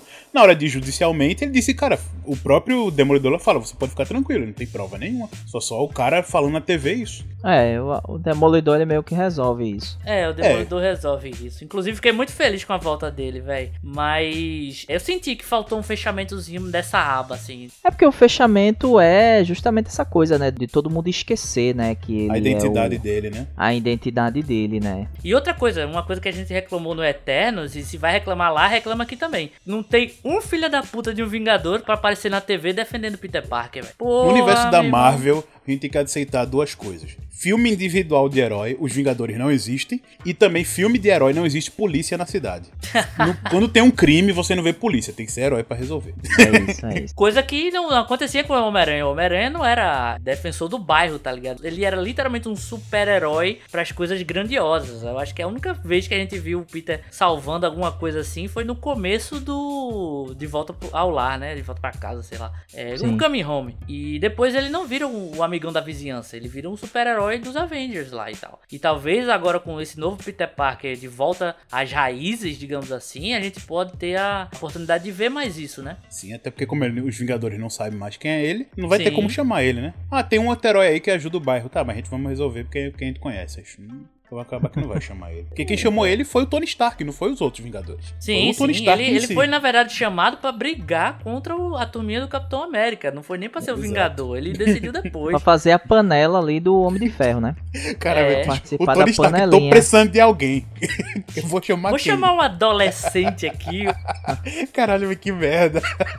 É isso. Ah, tá valendo. Tem uma outra coisa também que me causou muita estranheza, foi quando foi na aparição do Toby, que ele, em momento algum, ele estranha, né? O Norman tá vivo, a galera tá viva, eu pelo menos não me lembro, assim, dele ter, disso parecer estranho pra ele, assim. Ele entra como se tivesse tudo ok, tudo certo. Porque, na verdade, E- ele tem o estranhamento ali e depois você deduz que as pessoas explicaram o que tá acontecendo. Como é que mostra o Andrew Garfield empolgado? Tipo, caramba, o multiverso é real. O Andrew Garfield, Sim. ele, ele se empolga Então, com o isso. multiverso é real, mas, mas uma grande dúvida que a gente tem, qual é a linha temporal, né? Porque é uma linha temporal diferente, pô. Sim, o sim, Norman é. tá vivo, é uma linha temporal diferente do, do, do Toby que vem. É, tanto que esse Toby, ele, ele vem muito à frente dos filmes. Exatamente, ele, Ele parece tá- que Até vem porque mais tá mais maduro, também, ele parece que, Exato. que é um, um Homem-Aranha, né, mais, mais velho experiente, e mais bem mais experiente, experiente. que já passou por tudo isso. Sim. Então, Exato. eu fiquei, eu achei muito estranho ele não ter causado uma estranheza pra ele, porra. Pô, pera aí, o cara tá vivo, né? E, e outra, do ponto de vista do Garfield, também ele não tá. Porra, já que a gente tem essa linha temporal, porque é um trauma muito grande e você espera que tenha existe um conflito, é que ele diga assim, porra, será que eu tenho como salvar a Gwen, né? Então você. Esses conflitos, eles não. Eles desaparecem. Assim, você não, não vê os caras questionando nada disso, ou falando nada disso. Eles vão ali pra fazer o fanservice, conversar entre eles e tal, e tá tudo certo, tá ligado? Então eu, eu achei que isso foi um, um furo grande, assim, do roteiro Não, também. mas é, aí é que tá. Eu, eu não concordo, mas eu entendo seu ponto de vista. Agora, eu penso assim, aquela cena foi pra mostrar os Homem-Aranha se encontrando. Em nenhum momento eles falam lá que os vilões estão quebrando tudo, nem nada. Os, os Homem-Aranha sabem que o Tom Holland tá em perigo. Aquela cena mostra isso. E aí, passa-se um tempo, eles vão buscar o Tom Holland no telhado da escola. E eu creio que essa informação foi passada para eles off the screen, fora da tela. E aí eu aceito. Então, mas é porque não dá nenhum indício disso, né? Eu não, eu dá, pô. Não precisa explicar isso, pô. Não precisa. Isso aí não, não dá. Ao meu ver, não Pô, precisa, mas não. é importante, Gui. Eu não acho, não. Pra eles, nem tanto assim. Ele tem a redenção no papo que eles têm ali depois. E tem até a brincadeira lá do, do lançador teia. de teia, de- brincadeira com masturbação e tudo mais. Foi, foi engraçado pra caramba essa parte. Inclusive, eles quebram a, quarta parede, dizendo que o Andrew Garfield tem o seu valor, que ele é espetacular. Isso aí foi engraçado pra caramba, velho. Espetacular porque o espetacular Homem-Aranha e tal. Inclusive, esse negócio de, ah, eu posso resgatar a Gwen, se eu posso salvar os outros. Eu acho que não, não vale tanto pra eles, porque eles, primeiro, eles estão vendo as consequências de tentar fazer algo do tipo. E segundo, no universo deles, não tem outros super-heróis. Não tem o Doutor Estranho, não tem Vingadores, tem até a piada lá do oh, todo Vingadores, é o que? Uma banda e tal. É, mas pra eles não existem essas possibilidades. E, e se existir, eles estão vendo a merda que tá acontecendo. Então, E outra coisa, é, desde o começo, eles. Assim, é porque os Peter Parker, eles, a gente já leva uma coisa em consideração que eles são muito inteligentes. O que acontece Sim. nos seus filmes. O Tom Holland é porque não teve muito espaço, né, pra mostrar isso. Mas o Tobey Maguire e o Andrew Garfield tem bastante, tanto que eles fazem a própria teia e tal, né. O Tom Holland é realmente fica, fica a sombra ali da tecnologia Stark, que é, vem direto nos filmes dele, né. Mas, é, no caso, é, quando é explicado a questão do multiverso, não é colocado viagem no tempo. Então, o que dá a entender é que é al- algo meio que natural de que você tá viajando entre o universo, não entre tempo. Tá certo que cada um vem em tempo diferente, mas eles não estão. Por exemplo, o Dr. Octopus não vai voltar pra uma realidade antes ou depois do que ele voltou, vai voltar exatamente naquele ponto. Então Sim, tem um que ele pouco disso. Ele, ele, ele- o, o, o Andrew Garfield nunca poderia voltar antes pra salvar a Gwen. Ele vai voltar pro mesmo Não, ponto tudo dele mesmo. bem, tudo bem, mas o que eu tô dizendo é o emocional desses personagens, entendeu? Tipo, por exemplo, você tem um Tobey Maguire frente a frente com o Norman Osborn. Um cara que tem uma, uma relação tão visceral e traumática, né, na vida dele. E ele não. Isso, isso simplesmente não, não tem nada. Você não tem nenhum momento de, de, de tensão, de, de como aquilo é importante pro personagem. Né? No final é uma grande, uma grande festa ali, eles três juntos e tal, não sei o que. E a carga emocional desses personagens com cada vilão de cada filme que são importantes pra construção, inclusive, desses personagens, não existe. É tudo concentrado em cima do Tom Holland. Mas é aquilo também, né? O filme tem três horas. Se fosse ter isso. Assim, Não, eu, eu, eu concordo, aí eu concordo. Pelo menos no final mostra até um pouco disso. É, mas bem raso. Tanto no Toby defendendo o Dr. Octopus, né? Quanto no final, quando eles estão bem ali, eles meio que estão se olhando, assim, meio que tarefa cumprida e tal. Assim, meio que. Essa, eu já passei desse papel. É uma micro coisinha ali de, da relação Não, dele é. com aqueles personagens.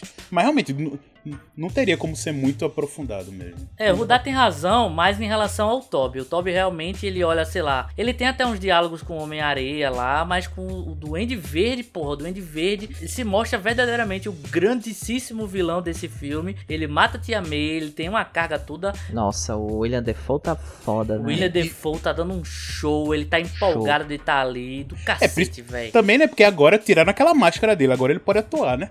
É. Agora ele Ah. pode atuar. Sim, sim.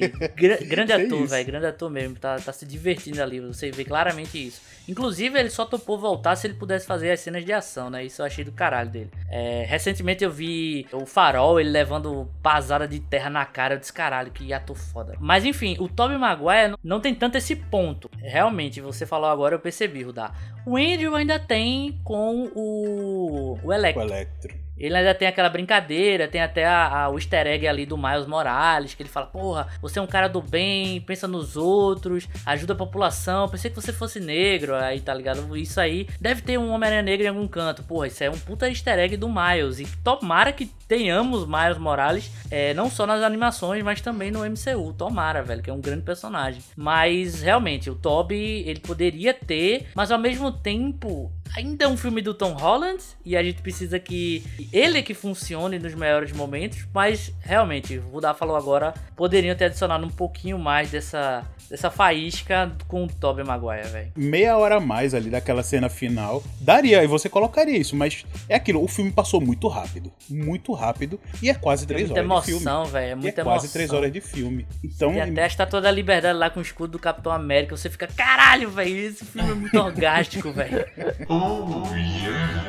E aí tem outra coisa também, velho, que eu queria falar com vocês aqui. É, quando no final do filme dá tudo certo e tal, não sei o que, e aí o Homem-Aranha toma aquela decisão, que é a decisão também muito corajosa, né, que é uma decisão definidora aí da, da personalidade do super-herói e, e da maturidade dele, que é, ele decide, para não dar mais erros, né, no, no feitiço e tal, ele decide de fato apagar da memória de todo mundo que Peter Parker é o Homem-Aranha. Sim. Isso. Por estar tão fora de controle, é Peter Parker. Ninguém vai lembrar do Isso. Peter. Do Não Peter. é mais que o Peter Parker é o Homem-Aranha, tá ligado? Isso aí era Esquece quando... o Peter de vez. É porque ele tomou aquilo de tudo que eu, eu fui, como Peter Parker e Homem-Aranha, trouxe mal pros outros. Então eu vou me excluir da vida dos outros para os outros conseguirem seguir em frente. Então ele Sim. excluiu como pessoa mesmo. Peter Parker foi embora. É, antes como tava sob controle, todo mundo que sabia que o Peter Parker era o Homem-Aranha ia esquecer. Aí ia esquecer os familiares dele e os amigos dele. E os Vingadores também e tal. Inclusive dá merda porque ele fica adicionando cláusulas, adicionando if else, if else ali na programação.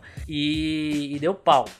Os vilões que vêm é que sabe que o Peter Parker é o Homem-Aranha, tá ligado? E por isso que vem os vilões e os outros Homem-Aranha. O feitiço final ali é apagar Peter Parker da memória da galera. Peter Parker, tá ligado? Ah, então, então esse furo caiu por terra. Então tá tudo certo. é. É porque eu, eu achei muito estranho na cena final lá com o Rap, o Rap não lembrar que ele é, é tio, né? Porque o Rap tem uma relação com a May e beleza, a May tem uma tem um sobrinho, né? Esse sobrinho Sim, sim, sim. tá ligado? E outra também, porque o Rap tem toda uma tem toda também uma relação com o Homem-Aranha. Você tem, você apaga da memória que que não existe Peter Parker e tal, mas a relação do Rap com o Homem-Aranha, ela vai continuar intacta, né, de uma certa forma, porque você tem todo tem tem tudo que foi construído do Tony Stark pro Homem-Aranha. Eu acho que aqui entra na cláusulas também. Por exemplo, porra, se você O sabe. Rap que não vai Peter lembrar quem é o Homem-Aranha? Não, ninguém, ninguém que ele é o Peter Parker. Não, ninguém, então, né? o Rap não vai lembrar, não vai lembrar quem é Peter Parker. E naturalmente ele não vai saber que Peter Parker e Homem-Aranha são a mesma pessoa. Mas o Homem-Aranha vai existir o herói. Rap. Pois é, então, O essa é herói. a parte, essa é a parte que ficou para um futuro. Vocês entenderam que, tipo, todo mundo esqueceu quem era o Homem-Aranha também e meio que Não, rebutou? Não, pra Não, mim né? esqueceram quem era o Peter Parker. Tanto que o J.K. Simmons, no final, a reportagem dele, mostra que o- ele continua inimigo do Peter Parker, mas agora mostrando as ações ruins dele. Tipo, ele Ah, lutou sim. na Estátua da Liberdade e quebrou. Ele não tá mais falando do Peter Parker, tá falando do Homem-Aranha, que ele lutou na estátua e depredou a estátua. Esse é o, o- o que ele tá pegando no pé dele agora. Ou seja, o. Homem-Aranha continua sendo conhecido. Ou seja, é uma volta ao estado, o canon do personagem, né? Que é aquele sim, personagem sim, que ninguém sabe quem é. que ninguém sabe quem é e é fudido, e, enfim. Sim, Exato. sim. É uma maneira de você colocar um Homem-Aranha É a maneira de fazer um reboot sem rebutar. Um reboot sem rebutar, exatamente. Você É, botar um exatamente. Homem-Aranha, é, ser aquele Homem-Aranha que a gente conhece, né? Um Homem-Aranha lá que, tá, que tem que se manter no apartamento, pagar as contas e, e vestir o manto do herói. Vai ser o Homem-Aranha sem a- o sponsor dos Vingadores, no caso do, Exato, do Homem de exato. Ferro. Ou seja, Isso. vamos ter provavelmente um Homem-Aranha raiz, no sentido de não teremos mais gadgets para o Homem-Aranha, provavelmente. Só o lançador de teia que ele vai criar. É, só o cria, lançador, né? é. Que ele já cria. Mas aí, qualquer um. O Andrew fazia em casa também. Inclusive, o Andrew fazia roubando a Oscorp, então. É interessante. Bandindinho. Bandindim, bandindim. Bandindim. Exato. Qual o ponto que eles vão lembrar? É, provavelmente eles vão lembrar de tudo que não cruze a memória Homem-Aranha Peter Parker. Por exemplo, aquela coisa lá da festa, a festa, a instituição, tá? Que a May participava e tudo. Que inclusive tem no, no jogo de PS4 do Homem-Aranha também. Que provavelmente é aquela coisa dele saber que tava namorando com a tia dele. Isso aí acabou a memória, apagou a memória, inclusive, do Homem-Aranha ali. Mas provavelmente eles só devem lembrar que o Homem-Aranha é, é o Homem-Aranha. Mas não É um herói, é só um herói. É um herói, É um herói. herói, é um herói, isso. Agora vamos lá, a gente falou aí desses três personagens aí, né? Que esses três atores que interpretaram o Homem-Aranha. Rapidamente, pra vocês, quem é o melhor? Tobey Maguire. Andrew Garfield. É, pra mim é Tom Holland. Ah, não é possível pôr a escadinha, Não, velho. olha, eu vou dizer, eu vou dizer. O Tom Holland nesse filme mostrou a que veio. Eu acho que ele é o Homem-Aranha mais equilibrado, né? Em todos ele é, é o mais equilibrado, né? Entre Peter Parker e Homem-Aranha. Eu acho que o Andrew, Garf o Andrew Garfield era excelente Homem-Aranha, mas um Peter Parker mais ou menos. Não, é, o Peter Parker dele, dele TikToker. Tipo, todo É. jovenzinho, eu ando de skate. O Tobey eu acho que era um, um Peter Parker mais emotivo, era válido, mas não era um Homem-Aranha tão assim, digamos, tão característica Homem-Aranha. Era bom, mas não era um, um Homem-Aranha assim, né? Que tinha aquela característica do, do Ah, piadista, né? Do Homem-Aranha engraçadão. Ele era um pouco mais sério, era um pouco mais sério. Ele era um pouco mais sério, mais emotivo, né? E aí eu acho que o Tom Holland ele contrabalanceia bem, assim. Ele, ele é um, um Peter meio inocente, bobão. É, a gente vê a gente vê pouca coisa do dele como Peter assim cientista e tal, mas também é muito jovem, né? Então ele é aquele Peter mais bobão, mas faz sentido. O Peter também, mais novo, era um Peter meio bobão mesmo, nerdão. Sim, sim. E ele também é um Homem-Aranha que é piadista, não é tanto, mas chega a ser. Vamos ver aí agora, né? Daqui pra frente, como é que vai ser, né? Ah, Pois é, eu discordo completamente do que você falou do Tobey Maguire. Cara, o Tobey pra mim, ele é a representação do Homem-Aranha, justamente o cara que se ferra fazendo as escolhas certas, é o cara que tem que lutar contra o crime, a gente vê ele lutando contra o crime, entre aspas, assim, normal, que é o cara que vai assaltar um banco. A gente vê isso nos filmes, ao mesmo tempo que ele tem que pagar aluguel, esconder a identidade dele, fazer dancinhas maravilhosas. fazer dancinha no 3. isso aí a gente pode até esquecer. Ser emo. Não, não, rapaz, como Sim. assim? Melhor dança do Homem-Aranha, cara. Tem que deixar. Não, é Homem-Aranha com pacote completo. Você não vai excluir aqui o terceiro filme. Ele ainda teve a fase emo dele, então, e ainda teve que lutar com super vilões. Ou seja, é todo o pacote do Homem-Aranha completão aí. O Andrew Garfield, eu já, eu já falo do que aquilo que eu tô falando direto aqui, que ele é um, um bom ator, um esforçado no roteiro merda, ou seja, não permite ele brilhar no papel. E o Tom Holland é aquilo também. Ele tava preso às amarras do MCU, tava fazendo um Peter Parker diferente, mas que era legal.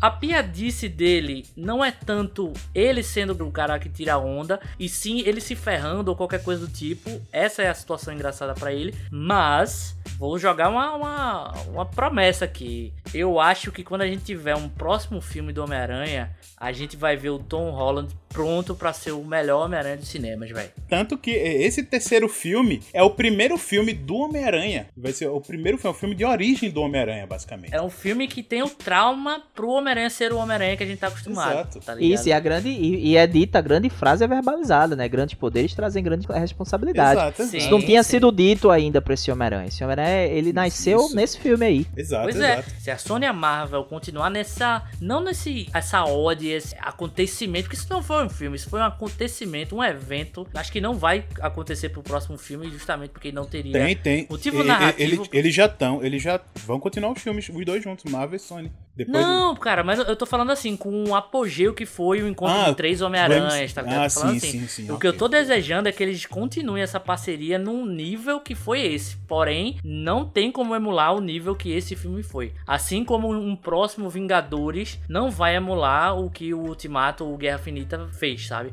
Pode ser do caralho, pode ser foda, mas precisa ser construído. E assim, Exato. A gente assistiu um filme em 2021 que é a, meio que a conclusão de um arco que começou lá em 2016, se eu tô enganado lá com De Volta para pro Lar, mas ao mesmo tempo é uma conclusão do primeiro filme do Homem-Aranha que aconteceu no começo dos anos 2000, sabe? Sim, sim. Então, é E foram dois filmes que não tiveram conclusão, né? Tanto do Tobey Maguire quanto do Andrew Garfield. Terminou com a- a- o espaço aberto ainda, né? Então a gente tem um filme que foi homenagem aos outros filmes, um homenagem aí e conclusão do arco desse Peter Parker do Tom Holland. E a partir de agora a gente vai ver outra coisa, só que é a mesma coisa, só que outra coisa. Então, Sim. do caralho, do caralho.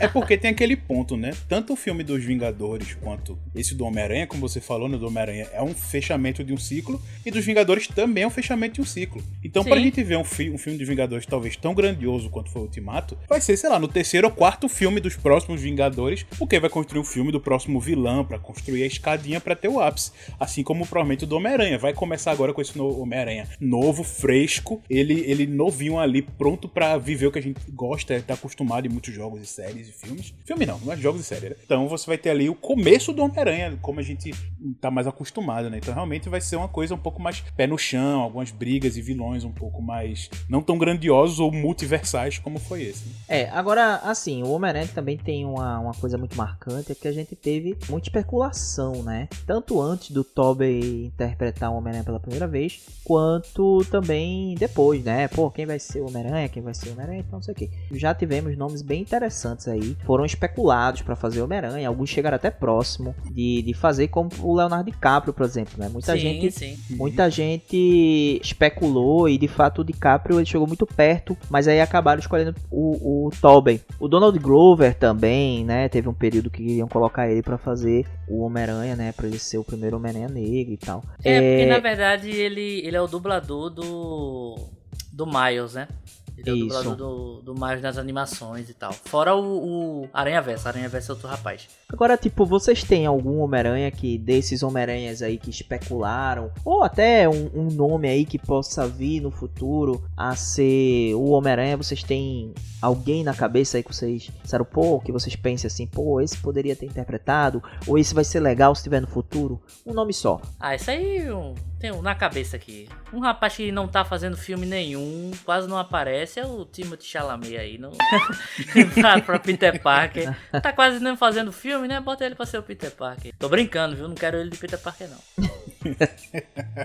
Deixa ele com o Paul Artrades aí, tá de boa. Inclusive, escutem nosso podcast de Duna. Eu li o livro e tô a- cada vez mais apaixonado por essa porra. E é isso aí. É, assim, como o Homem-Aranha é o Peter Parker, eu não sei muito porque o personagem tá novo ainda, né? Tá, tá surgindo agora na Marvel. É, é, Tom Holland tá com seus 20 e poucos anos, mas o personagem tá bem novinho ainda. Então acho que tem muita, muito chão ainda pra. Mas pode ser alguém do passado também, que poderia ter sido um bom Homem-Aranha. Ah, no pode ser alguém do passado. passado também. Eu tava pensando um pouco mais pra um futuro, pra um Miles Morales, né? Talvez o Caleb McLaws. Eu, eu sou mais empolgado pro, pro Miles também, Paulinho, do que pensar num Peter Parker. Num Peter Parker, na verdade. É, porque no passado eu não. De cabeça assim, eu realmente Mas não quem tenho. é esse porque rapaz, Paulinho? Quem é esse rapaz que tu falou? O, Ca- o Caleb é o Lucas do Stranger Things. Ah, sim! É o Lucas de Stranger Things. Porque eu vi alguns trabalhos dele fora do Stranger Things e o cara é. Quem tá acostumado muito dele como Stranger Things adolescentezão. Mas ele manda Sim. muito bem, velho. Ele manda muito bem. É um, um ator ali que poderia pegar um Miles, um Miles ali, que ele tá bem jovem também. Acho que esse cara do Stranger Things tomaram alguma coisa que os cabas parece que tá com altura já 2,5 metros, e meio, né? Mas ele ainda é bastante jovem e muito, muito talentoso. Então acho que ele tem uma carreira promissora aí pro Miles. Uma galera especulando que ele pode ser o Super Choque também. Eu apoio os dois, velho. Quanto mais nossos heróis negros da, da infância tiver, melhor. E heróis novos também negros, quanto mais melhor. Eu vi recentemente a, a quarta temporada que teremos os podcasts aqui do Cobra Kai. Tem um, um menino lá que faz o Kenny. E eu gostei, velho. Eu acho que assim. É bom, é um bom. pouquinho mais de, de aula, de atuação, um pouquinho mais de, de, de, de lapidada nele. Eu acho que ele daria um bom Miles, assim. Kenny, o. O, o, o olho claro, o cabeludo. Hã? Não, pô. O Rebelde? Não, não, é, é o novo, é da nova temporada agora, é Ah, um da novo temporada, personagem. ok, tá, ok. Eu também gostaria de ver aí um Miles Morales, mas não projetando pro futuro, mas falando aí um pouco aí de, do passado, né? Eu acho que o Jonathan Mayers, né? Porra, seria sensacional, velho. Se ele fosse um pouco mais novo e pudesse interpretar aí um Miles Morales no, nos cinemas. Eu acho que seria sensacional. Seria tudo pra sim, ele é ser mais novo, né? Jonathan. Quem? Mayers. É o Mayers. nosso É querido o- Kang, o Conquistador O agora. Kang, o Conquistador. É o cara lá do Sim, ah, não, não sei, velho. É porque a figura que eu tenho dele é um cara maduro, sabe? Eu não consigo Não, ver ele então, como se fosse, Miles, um- se fosse alguns anos antes, eu tô dizendo, entendeu? Agora, hoje não, até porque ele é o, é, vai ser o Kang, É, ele né? é o mas, Kang, é. assim. mas eu tô dizendo assim, se fosse alguns anos antes. O exercício aqui, a pergunta que eu fiz foi justamente isso, no futuro ou no passado, se tivesse Ah, alguém que sim. poderia ter interpretado ou no futuro se tem alguém que que pode interpretar. Então, se eu pudesse escolher no passado já ter o, o primeiro Homem-Aranha Negro e ter um, um ator pra interpretar ele, pra mim seria o Jonathan Mayers aí, um pouco mais novo, né? Eu acho que ele daria um bom Miles aí. O tio do Miles, eu ainda acho que ele não tem cara de Miles, não. O tio do Miles, o, aquele mercenário lá, ia ser do caralho com ele. Mas ele é o Kang, né? Então. É, pronto, pensando aí, talvez alguém mais jovem há um tempo atrás pra ser um, um Peter Parker. Veio aqui um, um nome em mente e é uma pessoa que eu gostaria que ele tivesse em todos os filmes de herói, em todos os universos. Ben Affleck. O Ben Affleck, mais jovem Nossa, não, Parker. pelo amor de Deus. Não, ele ia ser o. Ele ia ser o super-homem, né? Também. Acabou sendo o Batman. Não, o Nicolas Cage ia ser o super-homem, o Nicolas Cage. É, Nicolas Cage, verdade. O Ben Affleck foi o super-homem, né? Ele, ele fez um filme de super-homem, ele faz a história do primeiro intérprete do super-homem na, no seriado da TV. Né? O Super-Homem tem filmes antigos em preto e branco e tal. E ele Aham. fez a história do cara, porque o cara era alcoólatra e tal. E, e terminou bem mal. Então ele interpreta esse, esse cara. Ninguém melhor do que Ben Affleck pra atuar esse papel, então. É, é, é, Eu acho que Ben Affleck não dá, não, cara. Com aquele bracinho curtinho, malhadão.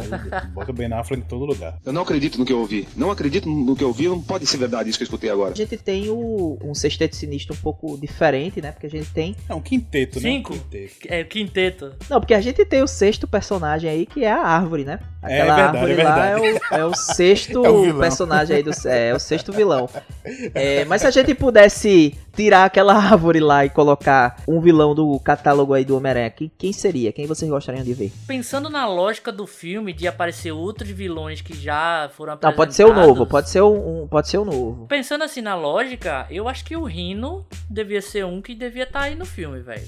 É porque aquele Rino do, do Homem-Aranha 2 Nossa, é muito ruim, velho. Não sei, talvez o, o- desses todos o, o Rino faz mais sentido. Mas do catálogo, cara, eu colocaria talvez um, um- um menos super poderoso, assim, um mais gangstazão, sabe? Tem um personagem que ele aparece pouco no- nos quadrinhos e tudo, mas o que eu sempre achei ele meio curioso, que é o Cabeça de Martelo.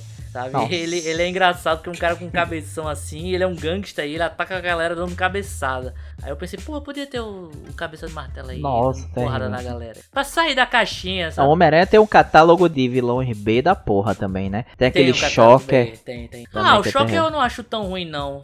O Shocker, inclusive, se eu não me engano, aparece no segundo filme do. Ou é primeiro do, do Andrew Garfield, velho. Tem um Shocker, tá ligado? É, não é o é. Eletro, mas é o Shocker. É um ator lá. Electroshocker. Ah, Eletro O que eu queria ver, que provavelmente vai ser o próximo vilão realmente do Homem-Aranha, né? Mas tem um que é o próprio Abutre, que poderia voltar, né? Já que o Abutre não morreu, ele foi preso. É, o Abutre tem uma cena pós-crédito que mostra ele falando com a- o ator que seria o, o Scorpion, né? Sim, Que, sim, verdade. inclusive é, o, no- é o Vaz do, do Far Cry 3 Ah. e o cara lá do Sim, Better Call Saul também. É, ele faz os dois, faz os dois. Exato, é no, E no ele é o filme- no Scorpion, primeiro né? filme, exato, é no primeiro filme. É, no primeiro É, filme. O, o, o Abutre vai voltar agora, né? Já voltou nos trailers. Ele tá fazendo refilmagens pra aparecer mais no filme do Mobius. E ou seja, ele é um personagem que tá ativo Maria. aí. Mas é um pouco. A gente não sabe, né? Esse filme do Mobius tá solto no universo, ninguém sabe onde é que esse filme tá. Mas. Eu sou contra a, a aparição do, do Scorpion aí, porque eu acho que não é o momento agora de fazer um crossover aí do Mortal Kombat com o Homem-Aranha, não. eu acho que a gente tem que respeitar aí a galeria do. do Até Homem-Aranha porque né? Mortal Kombat hoje em dia é Warner, né? Então Warner e Disney não se É, misturam. tem não. isso. Mas acho que o, o que eu mais queria ver mesmo, que até deu aquele indício no filme, né? Deu aquele gostinho, é o Craven, né? É o Craven. Sim, Que- o Craven é. O que Craven tá seria se legal. especulado pra ser o Aaron Taylor-Joy. Não, o Aaron Taylor-Joy não. O Aaron Taylor-Johnson. Taylor-Joy é, Ela é a pelo atriz. Joy é a menina lá. A rainha do Gambito. Aaron Taylor Johnson, que é o mesmo cara que fez o Mercúrio no universo da Marvel, né? Apesar de ser Sony, mas a Sony tá brincando às vezes fazendo outro filme ali com a Marvel, então não sei se um herói sozinho do Homem-Aranha iria aparecer no, no, no filme do universo da, da Marvel. Acho que não, acho que eles só se interligam ali pelo filme do Homem-Aranha mesmo, então ele não chega a entrar na MCU. Porque o, o Craven vai ter, um, vai ter um filme solo, né? É, porque entra também na, na questão do da, da primeira cena pós-créditos, né? Que é, mostra que o, o Venom do Tom Hardy tava nesse universo, ele foi trazido também. O sexteto existe, né? Porque o Venom tá lá, ele só não, não faz nada. Mas depois mostra que ele vai embora e a simbiose fica. Então provavelmente eles vão trabalhar o Venom dentro do MCU como uma coisa à parte do filme do Venom. Que graças a Deus, porque essa coisa do Exato. Venom é horrível. O Mobius, já tô prevendo aqui, vai ser muito ruim também. Então, eu não sei o quanto a Sony vai jogar fora seus vilões pra deixar de botar no MCU, tá ligado? Olha, eu fiquei muito feliz com a cena pós-crédita do Venom. Além de Também, mandar ele de também. volta pra esse universo longe do MCU, né? Vai lá pro teu canto. Ainda É. introduzir um pouco daquela. da. da- do background do Venom, né? Da simbiose ter essa ligação mental dos Venom, de todos os Venom, né? Ser onisciente. Porque tem essa história do Venom ter uma grande, é, é, um grande simbiose que controla todas as outras. Eles têm essa memória, né? Que passa entre as simbioses, justificando o motivo do Venom desse do outro universo conhecer o Tom Holland. Porque ele meio que existe uma, uma união de todos esses Venom. E é uma história muito louca do Venom que eu nunca consegui me aprofundar muito, que eu nunca achei pra. Na, eu- na, na época, quando eu fiquei sabendo, eu era muito novo, então não, não corri atrás. E agora, depois de velho, eu esqueci. Eu lembrei por causa disso E quero correr atrás disso pra ver, ver mais, porque realmente o Venom tem um pouco desse background de alienígena mesmo, o- o- a construção muito Mas mais. ele é um é alienígena. Sim, Mudaram não. isso um É. pouco no, do filme do Venom, né? Não, Que mas ainda ele é um alienígena, mas... mas é porque, mas é porque ele é um vilão do Homem-Aranha. Mas eu tô falando de alienígena Sim. É. como se fosse uma ficção, a parte mais ficção da, do personagem, sabe? Não só de Ah, brigar, mas o background de ficção dele, de, da origem, da raça dos, do, dele. Então é uma coisa tão gigante, tão complexa. E isso meio que não falou no filme, né? Mas só o fato dele conhecer. Ou é aquele artifício de roteiro, ah, vamos só, só pra botar ele no meio, mas abre espaço pra fazer essa brincadeira da, da onisciência, né? Dos, da, Mas não tem isso, Paulinho. O Venom conheceu porque ele viu na TV. Mostra isso na cena pós-créditos do, do Venom 2. Não, mas ele vê, ele vê o Tom Holland, só que quando ele vê, ele já fala que eu conheço esse cara. Não é que ele, ah, tô vendo pela primeira vez. Não, ele fala, eu, eu conheço esse cara. Eu não vi o Venom 2, mas vi a cena pós-créditos. Ele não fala, eu conheço esse cara, não. Eu vi há pouco tempo e ele fala, tipo, que esse cara, eu gostei desse cara, um negócio assim, sabe? Ele não fala que conhece, não. Não, então, se for é um furo maior ainda, porque não teria motivo, então, pra ele ir pro, pro, pro outro universo. Exato. Então, Exato. ele- Talvez tenha porque ele acabou de ver. Ele acabou de não, ver mas, mas ele é vê depois que tá chegar. Ele vê depois que chega. Ele é transportado. É Quando ele verdade, é é transportado, verdade. ele chega e vê, porque ele tá no outro universo. Cara, Então, mas aí é o o que eu universo digo- da o Sony digo- da então, parada, mas- é uma merda. É, exato, não.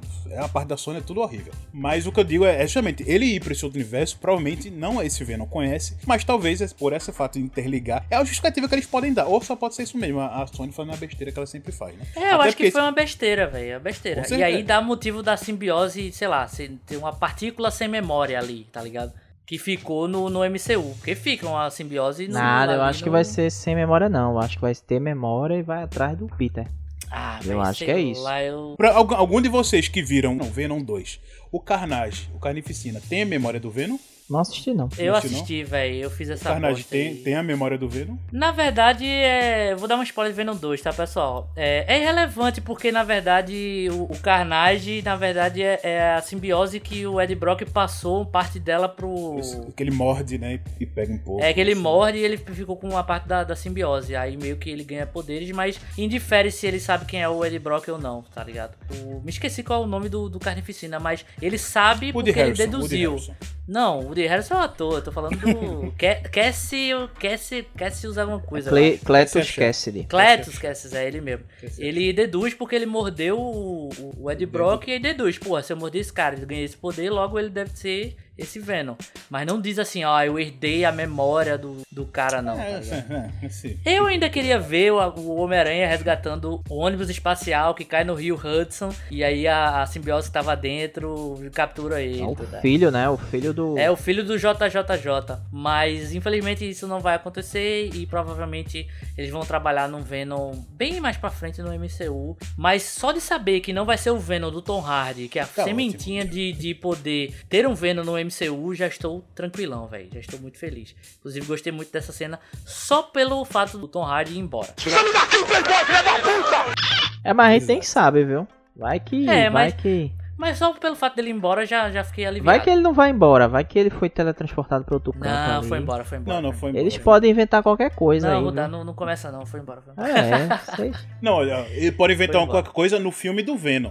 No filme do Venom É. aí não interessa nada. Agora, no que a gente se interessa, que é o filme Marvel com o Sony, que é o Homem-Aranha, é aquela. A malequinha dele ficou lá e acabou-se. É isso. Pronto, é. Tá, agora deixa eu só, só fazer um adendo aqui pra vocês, né? Que eu acho que pode ser um sinal importante aí pro futuro do Homem-Aranha. O Craven, né, que estão especulando que pode ser esse ator que já viveu o Mercúrio no MCU, talvez essa informação seja uma pista de que ele de fato não vai participar do MCU, Sim. né? Tem isso, né? Exato. Porque vai ser um filme É. solo que ele vai ganhar, né? Porque é um ator que já interpretou, né? É um ator que já interpretou outro personagem, então eu acho difícil o MCU colocar ele, É, fingir não, que também, nada também. aconteceu e colocar ele como Craven. Apesar de que com essa coisa do multiverso você abre possibilidades muitas coisas, né? É, mas Então- bicho, Hollywood é tão vasta, botar o mesmo ator pra fazer parte do É, mesmo universo exato, é muito exato. tiro no pé. É muito. Não, e outra, temos o fator Kevin Feige. Kevin Feige, ele não gosta de pegar trabalho dos outros. Ele cria o Sim. dele. Tanto que o É. Demolidor, que apareceu agora, outro personagem, que eu não vou contar spoiler, mas que aparece na série do, do Gavião Arqueiro, que são de outras obras da Marvel, vão ser aqueles os mesmos atores interpretando seus personagens, mas não vão ser aqueles mesmos personagens. Vai ser criado de novo, provavelmente vai ter outra roupa, outra. Não, não sei se é outra origem, mas vai ser um personagem diferente daquele que a gente tá acostumado a ver nas aparições da Marvel que ele apareceu lá atrás, antes de entrar no MCU de veio, né? Apesar de que eles Sim. diziam que era também MCU, mas a gente sabe que na Não. prática não era. É, é, na prática não, mas claramente é o MCU. Principalmente no, no- em algumas falas que tem Jessica Jones e tudo. Eles falam, ah, porque a, a batalha de Nova York aconteceu isso e tal. Não, é, é, interligado, foi construído. Por exemplo, Murdoch que a gente viu aparecendo no filme do Homem-Aranha, ele pode ser uma variante. Não uma variante, porque aí seria deletada pela, pela coisa lá do Loki, né? La vacina. Mas que fosse um, um, um novo Demolidor que tem um background parecido, mas que seja o, o- dessa realidade, digamos assim. Ah, eu acho que é, que é o mesmo Demolidor. Eu acho é, que é eu o também mesmo gostaria que fosse o velho. mesmo, velho. É o mesmo Demolidor. O, o que eu acho que vai ser o grande desafio da Marvel, na verdade, vai ser estruturar esses personagens pro universo cinematográfico da Marvel, né? Porque esses personagens, apesar de fazer parte do universo, você ter diversas citações dos Vingadores nas séries da Netflix, esses personagens eram faziam parte de um outro tipo de linguagem. né? Sim, Você sim. tinha Sim, uma série que era mais violenta, pra Exato. maior de idade, né? É, cena de sexo, uma série de coisas que é, não cabe no, no Disney, no Disney mais. O Disney mais não, não é dessa. Inclusive, não sei como é que eles vão fazer com, com os Eternos, né? Que tem uma cena lá de sexo e tal. Ah, é mas soft ali- mais, né? É, Mas mas ali é. é- é- Besteira, um ombrinho só. Eu acho que o principal desafio dele vai ser como é que eles vão apresentar esse Demolidor, reformular esse Demolidor. Mas o background dele todo existe. Eu acho que não vão deletar essa história, não. É, eu acho que é daqui pra frente, entendeu? Daqui pra É, frente, daqui vamos pra lá. frente. É, então, é Isso porque aí. esse- esses personagens é igual ao universo expandido de Star Wars. Agora que a Disney comprou, filme a filme, obra a obra, a gente vai saber o que é que é canon e o que não é mais. É a mesma coisa que vai acontecer aqui. Eles apareceram, até o outro personagem que da série do Gavião Arqueiro que aparece, aparece totalmente diferente, até fisicamente diferente, né, e tal, um pouco mais pros quadrinhos até do que pra onde ele tinha aparecido antes. Então é só uma, ponta que eles fizeram. Cabe agora no futuro a gente saber se vai ser o mesmo a origem ou se é simplesmente o mesmo ator pra pegar aquela a nostalgia e o fã também, né? Trazer um pouco do fã daquelas obras que todo mundo gostava e manter esses mesmos atores pra continuar aí, só que em outros papéis. Ou Outros papéis não, outras representações do mesmo papel. Isso aí a gente vai ter que ver. É aquilo, tá em aberto. O, depende em do que Kevin Feige vai querer. Se ele vai o que é que ele vai aproveitar? Pode aproveitar tudo, pode não aproveitar nada, pode aproveitar só parte. Aí vamos ver aí como vai ser a decisão do, do- da mente por trás da Marvel, né? Tem que ver. E o bicho tá lascado, viu? Porque uma das piores coisas do quadrinho que eu não gosto tá começando a acontecer no cinema. Que é, cada filme tem 400 mil personagens novos e o próximo Vingadores, igual que aconteceu com o Ultimato, Aqueles, só que o Ultimato tinha lá os heróis que a gente conhece e um monte de Minion, que era o pessoal lá da. Os Minion do, do Doutor Estranho brigando, um monte de coisa. Provavelmente esses Minion agora vão ser heróis também, porque tem tanto herói aparecendo nos filmes. Ó, no próximo no filme do. No teaser, que a gente também não falou ainda, mas a segunda cena pós-créditos era o trailer, né? Do, do Doutor Estranho. Já vai aparecer o American Chaves, que é um personagem que viaja entre multiversos, só que é um personagem nível C e tem um poder fora e tal, mas tá começando a aparecer outros personagens, vai aparecer mais outros, mais outros, mais outros.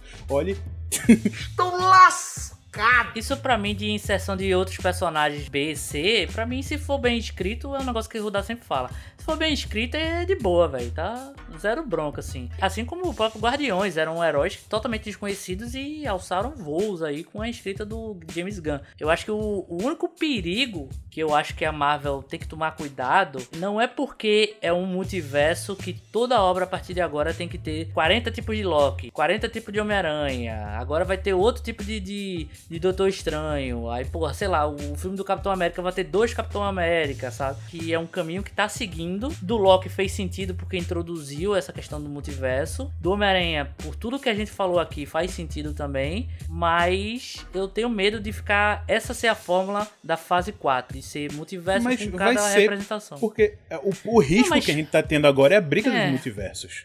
Então não, vai ser eu sei, né? mas assim, eu, eu- tem obras que eu acho que não precisa. Por exemplo, eu não vi Gavião ainda, mas eu não quero ver uma obra do Gavião que tenha dois Gaviões Arqueiros, tá ligado? Eu não quero que isso aconteça. É, vai ter a Kate Bishop e vai. Não sei se ela vai virar a Gavinha Não, não, mas eu digo o que eu falei, a representação Outro, outro Jeremy Irons de outro. É, sim, Pronto, exatamente. Em, em vez de ser o? Jeremy Irons, é o. É o... Jeremy Irons é foda. Jeremy Irons não, pô. É... Não, é, Jeremy Irons é o. É o, É o Gavião Arqueiro. É o Alfred. É, era o outro Alfred, é. Renner, pô. Jeremy Renner, Jeremy, Re- Jeremy Sim. Renner, é. Jeremy Irons é. É verdade, é verdade, É, então. Pois é, tipo, talvez nesse universo, né, do outro Gavião Arqueiro, é, talvez esse Gavião Arqueiro vá ser o, o Matt Damon, né? Já que o, o Jeremy Renner, ele é o, o Borne naquele filme que ninguém quer ver, talvez esse agora o Matt Damon seja o Gavião Arqueiro Ah! que ninguém quer ver. Série Mas eu acho que não pode, porque o Matt Damon já apareceu lá em Loki, tá ligado? Lá em Loki não, lá no Thor, no Thor, Como o Loki. como Loki, é verdade. Mas é isso, eu só tenho esse receio, velho, que eles repitam até ficar chato. Mas tomara que não.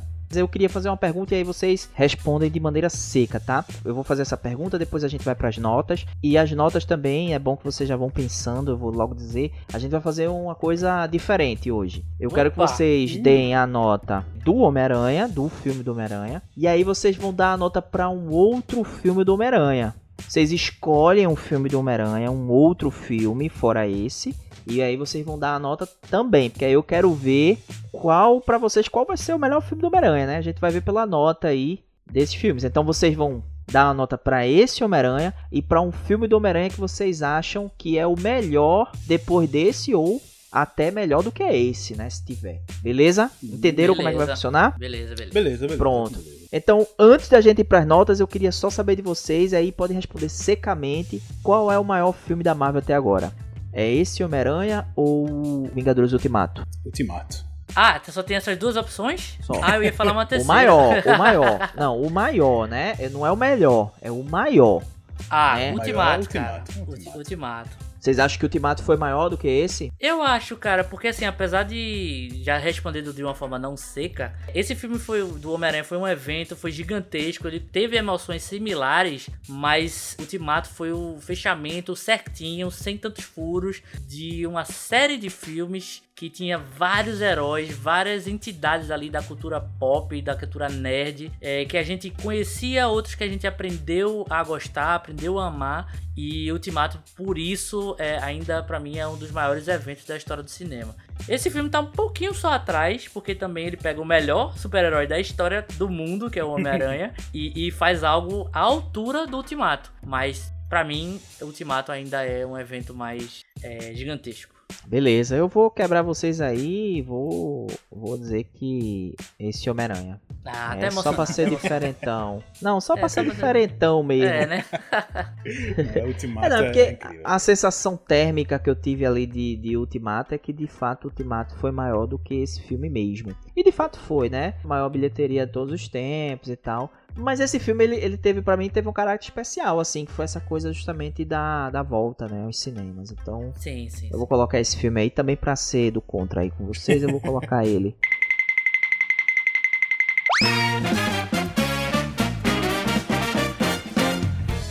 Então chegou o momento aí da nota em patolas, tá? Eu já expliquei pra galera aí como é que vai ser essas notas hoje. Beleza? Então vamos lá. Cara, esse filme do Homem-Aranha, como a gente falou, foi uma ode, tanto ao personagem quanto ao fã, né? Querendo ou não, ali ele foi muita coisa ali a Sony. Brigou, Sony e Marvel ficaram brigando ali pra colocar o que não colocar, o que divulgar, o que não divulgar. E acabou que no final deu tudo certo. Ainda bem, né? Deu tudo certo com suas ressalvas, seus probleminhas. Principalmente antes do filme lançar, com vazamentos e tudo. Mas no final deu tudo certo. Ficou um filme grandioso, com muita, muita coisa, mas tudo funcionando de um jeito que, que não estragou o filme. Pelo contrário, levou o filme a um patamar que Rudá tá colocando aí, é realmente brigando ali pau a pau. E eu, eu boto essa briga justíssima pra ser qual o maior filme da Marvel, né? Porque esse filme também é um evento, uma ode. Sim. É, ao- tanto aos heróis em geral, né? Porque questão do multiverso é uma coisa que a gente não só gostaria de ver como Homem-Aranha, como vários outros. Essa situação poderia ser outros, outros personagens que também seriam muito bem, logicamente, se fosse bem construído, né? Como foi esse filme.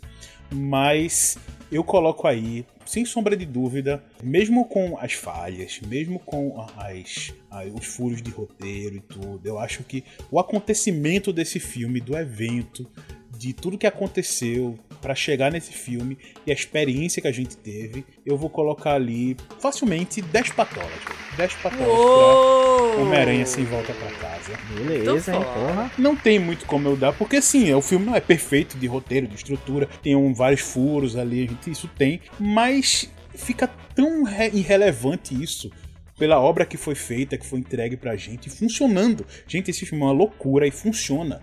Não é diferente Sim, do verdade. Ultimato, que teve anos e anos, por mais que ele seja um fechamento de uma série gigante, foram anos e anos construindo aquilo, e no final a gente não precisava introduzir personagem, nada, tava tudo pronto, era só colocar ali. Até no Guerra Infinita já mostrou uma grande parte ali do, do caminho pro Ultimato fazer o fechamento, e conseguiu fazer esse fechamento de forma incrível.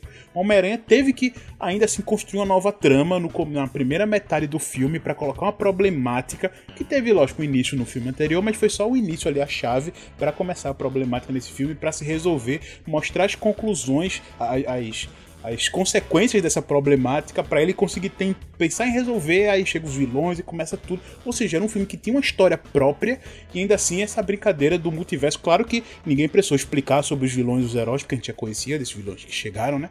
Mas ainda assim ele teve que ser colocado nessa história. Então foi realmente algo que teve um trabalho muito grande também da fazer essa ode, é, é, essa, esse evento né, de heróis. Então foi algo muito trabalhoso e eu acho que ele certissimamente você brigar ele ali, coloca ele ali pra brigar com o Ultimato. Então eu boto um 10 ali, sem sombra de dúvida. E o Rudá tá falando aí pra eu dar também uma nota pro outro filme do Homem-Aranha que eu gosto. Segundo lugar, no caso, né? É, é porque assim, pode ser um 10, mas é um 10 com, com tem 10 melhor e 10 pior. É. Ah, ok. 10 menos e 10 mais, vai. É. Não, pô, não. Tem tipos diferentes mesmo. A gente não vai analisar esse filme feito a gente analisa um filme cult, tá ligado? É diferente. Tem Ah, pesos mas é diferentes. aqui, aqui a gente vai colocar primeiro e segundo lugar, sim. Eu vou botar em segundo lugar, porque, assim, lógico, o filme pra mim ele é perfeito, mas é porque a emoção também que teve esse filme, nenhum outro do filme do Homem-Aranha se compara, gente. Você pode É, até gostar de outro maior, mas a emoção que dá, isso ajuda muito o filme, cara. A emoção, o filme pode ser bem mais ou menos, mas você tem uma emoção muito grande, uma experiência incrível. Esse filme vai melhorar, pode melhorar ou até piorar, dependendo da sua experiência, né? Mas uma experiência incrível, emocionante dessa, colocou pra mim esse filme um pouquinho acima desse outro filme que eu vou colocar aí, que sim, vou botar em segundo lugar, que é Homem-Aranha 2 do Tobey Maguire. Tá com o Dr. Octopus. Pra mim ele é Só o lembrando filme... aqui, Paulinho, desculpa te interromper. É, mas só lembrando que o Aranha Verso também tá na parada que é filme de aranha, hein? Hum. Se quiser botar até o aranha japonês aí, então pode botar. Spider-Man. não, não, tá, eu vou deixar o vou deixar o, o Aranha Verso aí pra outra pessoa. Meu segundo pra mim é o Homem-Aranha 2 do com o Dr. Octopus. Acho que ele, o, pra mim, nos cinemas, ele é o melhor vilão. Eu sei que tem o, o Duende Verde, que nesse filme mostrou tudo o que faltava no primeiro filme, que era a atuação do William Defoe. Tem nesse filme aqui. Mas ainda assim, Dr. Octopus, ele pra mim, aquele, naquele filme, o, o segundo filme é uma perfeição. O segundo filme do Homem-Aranha do Tom Maguire, pra mim, é perfeição. É amadurecimento do personagem que já tinha sido apresentado no primeiro, com a conclusão lá incrível do Alfred Molina como personagem, botando a problemática simples dele sendo controlado pelos tentáculos, que é a problemática do personagem, mas ele trazendo tudo isso com a redenção no final. Tem a, a mocinha é, correndo risco, você tem o herói se lascando também. É um filme tudo fechadinho, muito bonitinho. Começo, meio e fim, vilão ótimo, atores ótimos, então. Segundo filme ali do Homem-Aranha está aí como 9,99,9999999. Segundo lugar. Beleza. Homem-Aranha no Aranha Verso é um filme sensacional. Quer dizer, olha, já, já foi, já. É, já foi uma. uma... já foi aqui falha, falha, né? É, é, não, o, o- É porque parece um Aranha Verso mesmo, né? O Sem Volta Pra Casa é um filme da porra mesmo. É grande filme, grandioso. Superou aí o hype que a gente tinha nele. Né? Tem esses furos, a gente falou dos furos, mas isso não, não atrapalha em nada a experiência. Né? E a relação emotiva que a gente tem com esse personagem Homem-Aranha, que pra mim é o maior personagem de, de- das histórias em quadrinho de todos os tempos, superando até o morcegão. Essa relação afetiva, de fato, é uma celebração do personagem e todo esse hype que tinha, que foi superado, todas essas apa- aparições, esses personagens, essas redenções, né? Essa tra- essas transformações que esse filme propõe, não tem como a gente dar uma nota baixa. Pra mim, esse Homem-Aranha aí, ele é 9.2, né? Facilmente Muito é baixo. Baixo É um- demais. grandíssimo filme, né? E é um dos melhores filmes do, do MCU até agora. Se não for o melhor, a gente pode discutir aí é, em relação a outros filmes. E aí, em primeiríssimo lugar, citar o nosso querido Homem-Aranha 2 aí, porque o Homem-Aranha 2 é foda, cara. Homem-Aranha 2 é foda aquele filme, pô. incrível, hein? Aquele filme ali, pra mim, é o ápice do Homem-Aranha, assim. É o Homem-Aranha em toda a sua potência ali, né? Você tem o drama, você tem o Homem-Aranha mais solto, mais comediante, você tem é, todos os elementos. O Homem-Aranha que desiste de ser Homem-Aranha e, e que vai viver outra vida. O Homem-Aranha fudido. É, o, o vilão da porra também, que é o Dr. Octopus, que é um dos principais vilões do Homem-Aranha, né?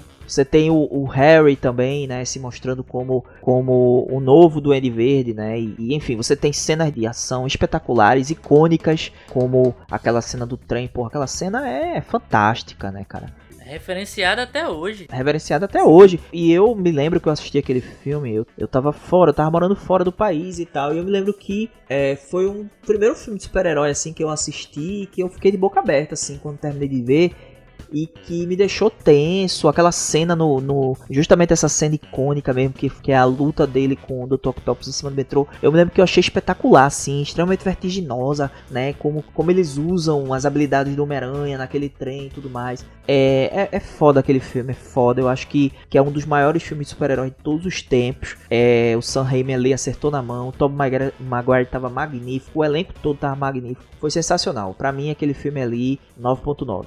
Seguinte, esse filme do Homem-Aranha sem volta para, para casa, né? Eu não consigo acertar se era do lá ou pra casa. Casa, né? é casa, é casa. Sem volta para casa é uma ode do personagem, é uma coisa sem descrições. A gente usou duas horas para descrever esse filme, mas não tem tanta descrição emocional para falar o que aconteceu numa sala de cinema, cara. O nerd, o cara que gosta, ou então o cara que não gosta tanto, mas tem a, a questão nostálgica de ter visto os outros filmes. Cara, é, foi uma sensação absurda. É uma homenagem aos outros Homem-Aranha, homenagem ao Homem-Aranha como entidade criada aí por Stan Lee e Jack Kirby. Então é, é aquele cara que faz a coisa certa, se ferra, paga as consequências, mas ele faz isso porque debaixo do manto do Homem-Aranha tem um Peter Parker e o Peter Parker é assim. E a gente teve aqui três Peter Parkers para mostrar pra gente o que esse personagem, o que é o coração do Peter Parker, o que é o coração do Homem-Aranha e se mostrar o melhor super-herói de todos os tempos até hoje. Não tem nenhum super-herói que seja tão humano quanto o Homem-Aranha. Isso que faz ele ser um grande símbolo da cultura pop, da cultura nerd, da cultura de quadrinhos, de jogo, de tudo, cara. É o Homem-Aranha sendo o Homem-Aranha. Isso é foda pra caramba. E esse filme tem tudo isso em dose tripla se você parar pra ver. Então, é, apesar dos defeitinhos que a gente falou aqui, eu vou passar o pano, eu vou passar o pano com teia,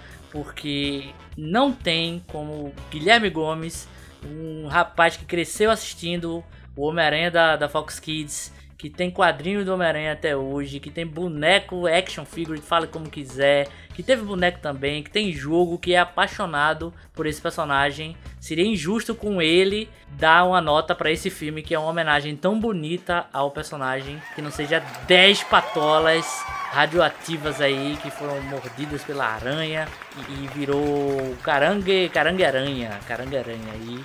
10 patolas pra esse filme, esse filme é sensacional. E por um filme que não seja esse do Homem-Aranha, eu vou também ficar com o filme de Tom Maguire, mas eu vou ficar com o primeiro filme do Tobey Maguire, o primeiro live action do Homem-Aranha de Hollywood, né? Porque teve aquele japonês lá que é toscaço, mas é muito bom também. Tomara que ele entre no, no multiverso também e apareça alguma, alguma hora. Eu fico com esse filme porque é aquilo que eu falei, a criança que cresceu assistindo desenho, lendo quadrinho e por mais que a gente fale aqui no, no Caranguejo que certas coisas não precisam de live action, live action é do caralho. Você vê ali com atores dando, dando essa, esse realismo para aquelas coisas que a gente cresceu vendo é muito do caralho. E eu tive essa sensação quando eu era criança vendo o Homem-Aranha 1 do, do Sam Raimi, do Tobey Maguire. Eu tive pôster gigantesco no meu quarto desse filme. Vi um- esse filme acho que umas três vezes no cinema, 200 mil vezes em DVD, em streaming já revi algumas também. Pra mim é um filme muito foda, foi o primeiro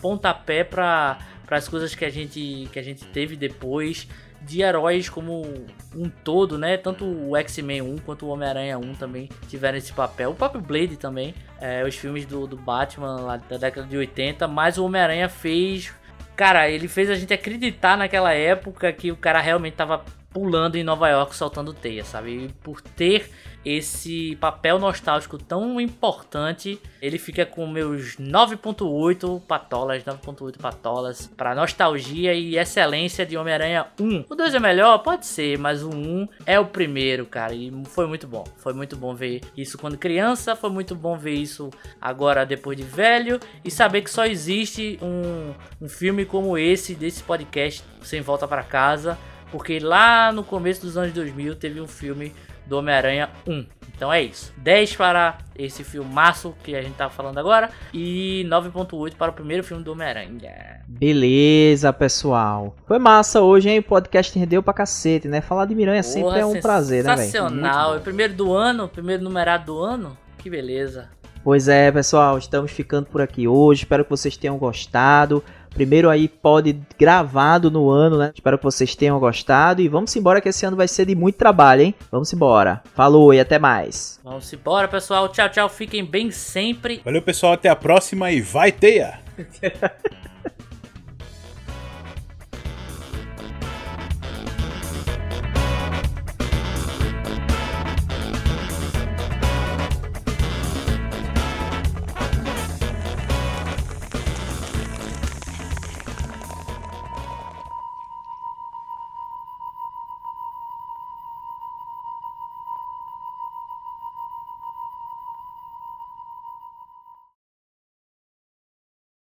Vamos lá, solta a vinheta aí do spoiler, pelo amor de Deus. Boa. Eu acho engraçado que Rudá chama a vinheta, mas a vinheta sempre toca enquanto ele tá falando, tá ligado? Ele ainda não percebeu. Não, tudo bem, aí tu, tu, tu deixa sei, do jeitinho que tá. Eu sei, eu tô brincando com Deixa do jeitinho que tá aqui, eu, eu me passando. Deixa comigo.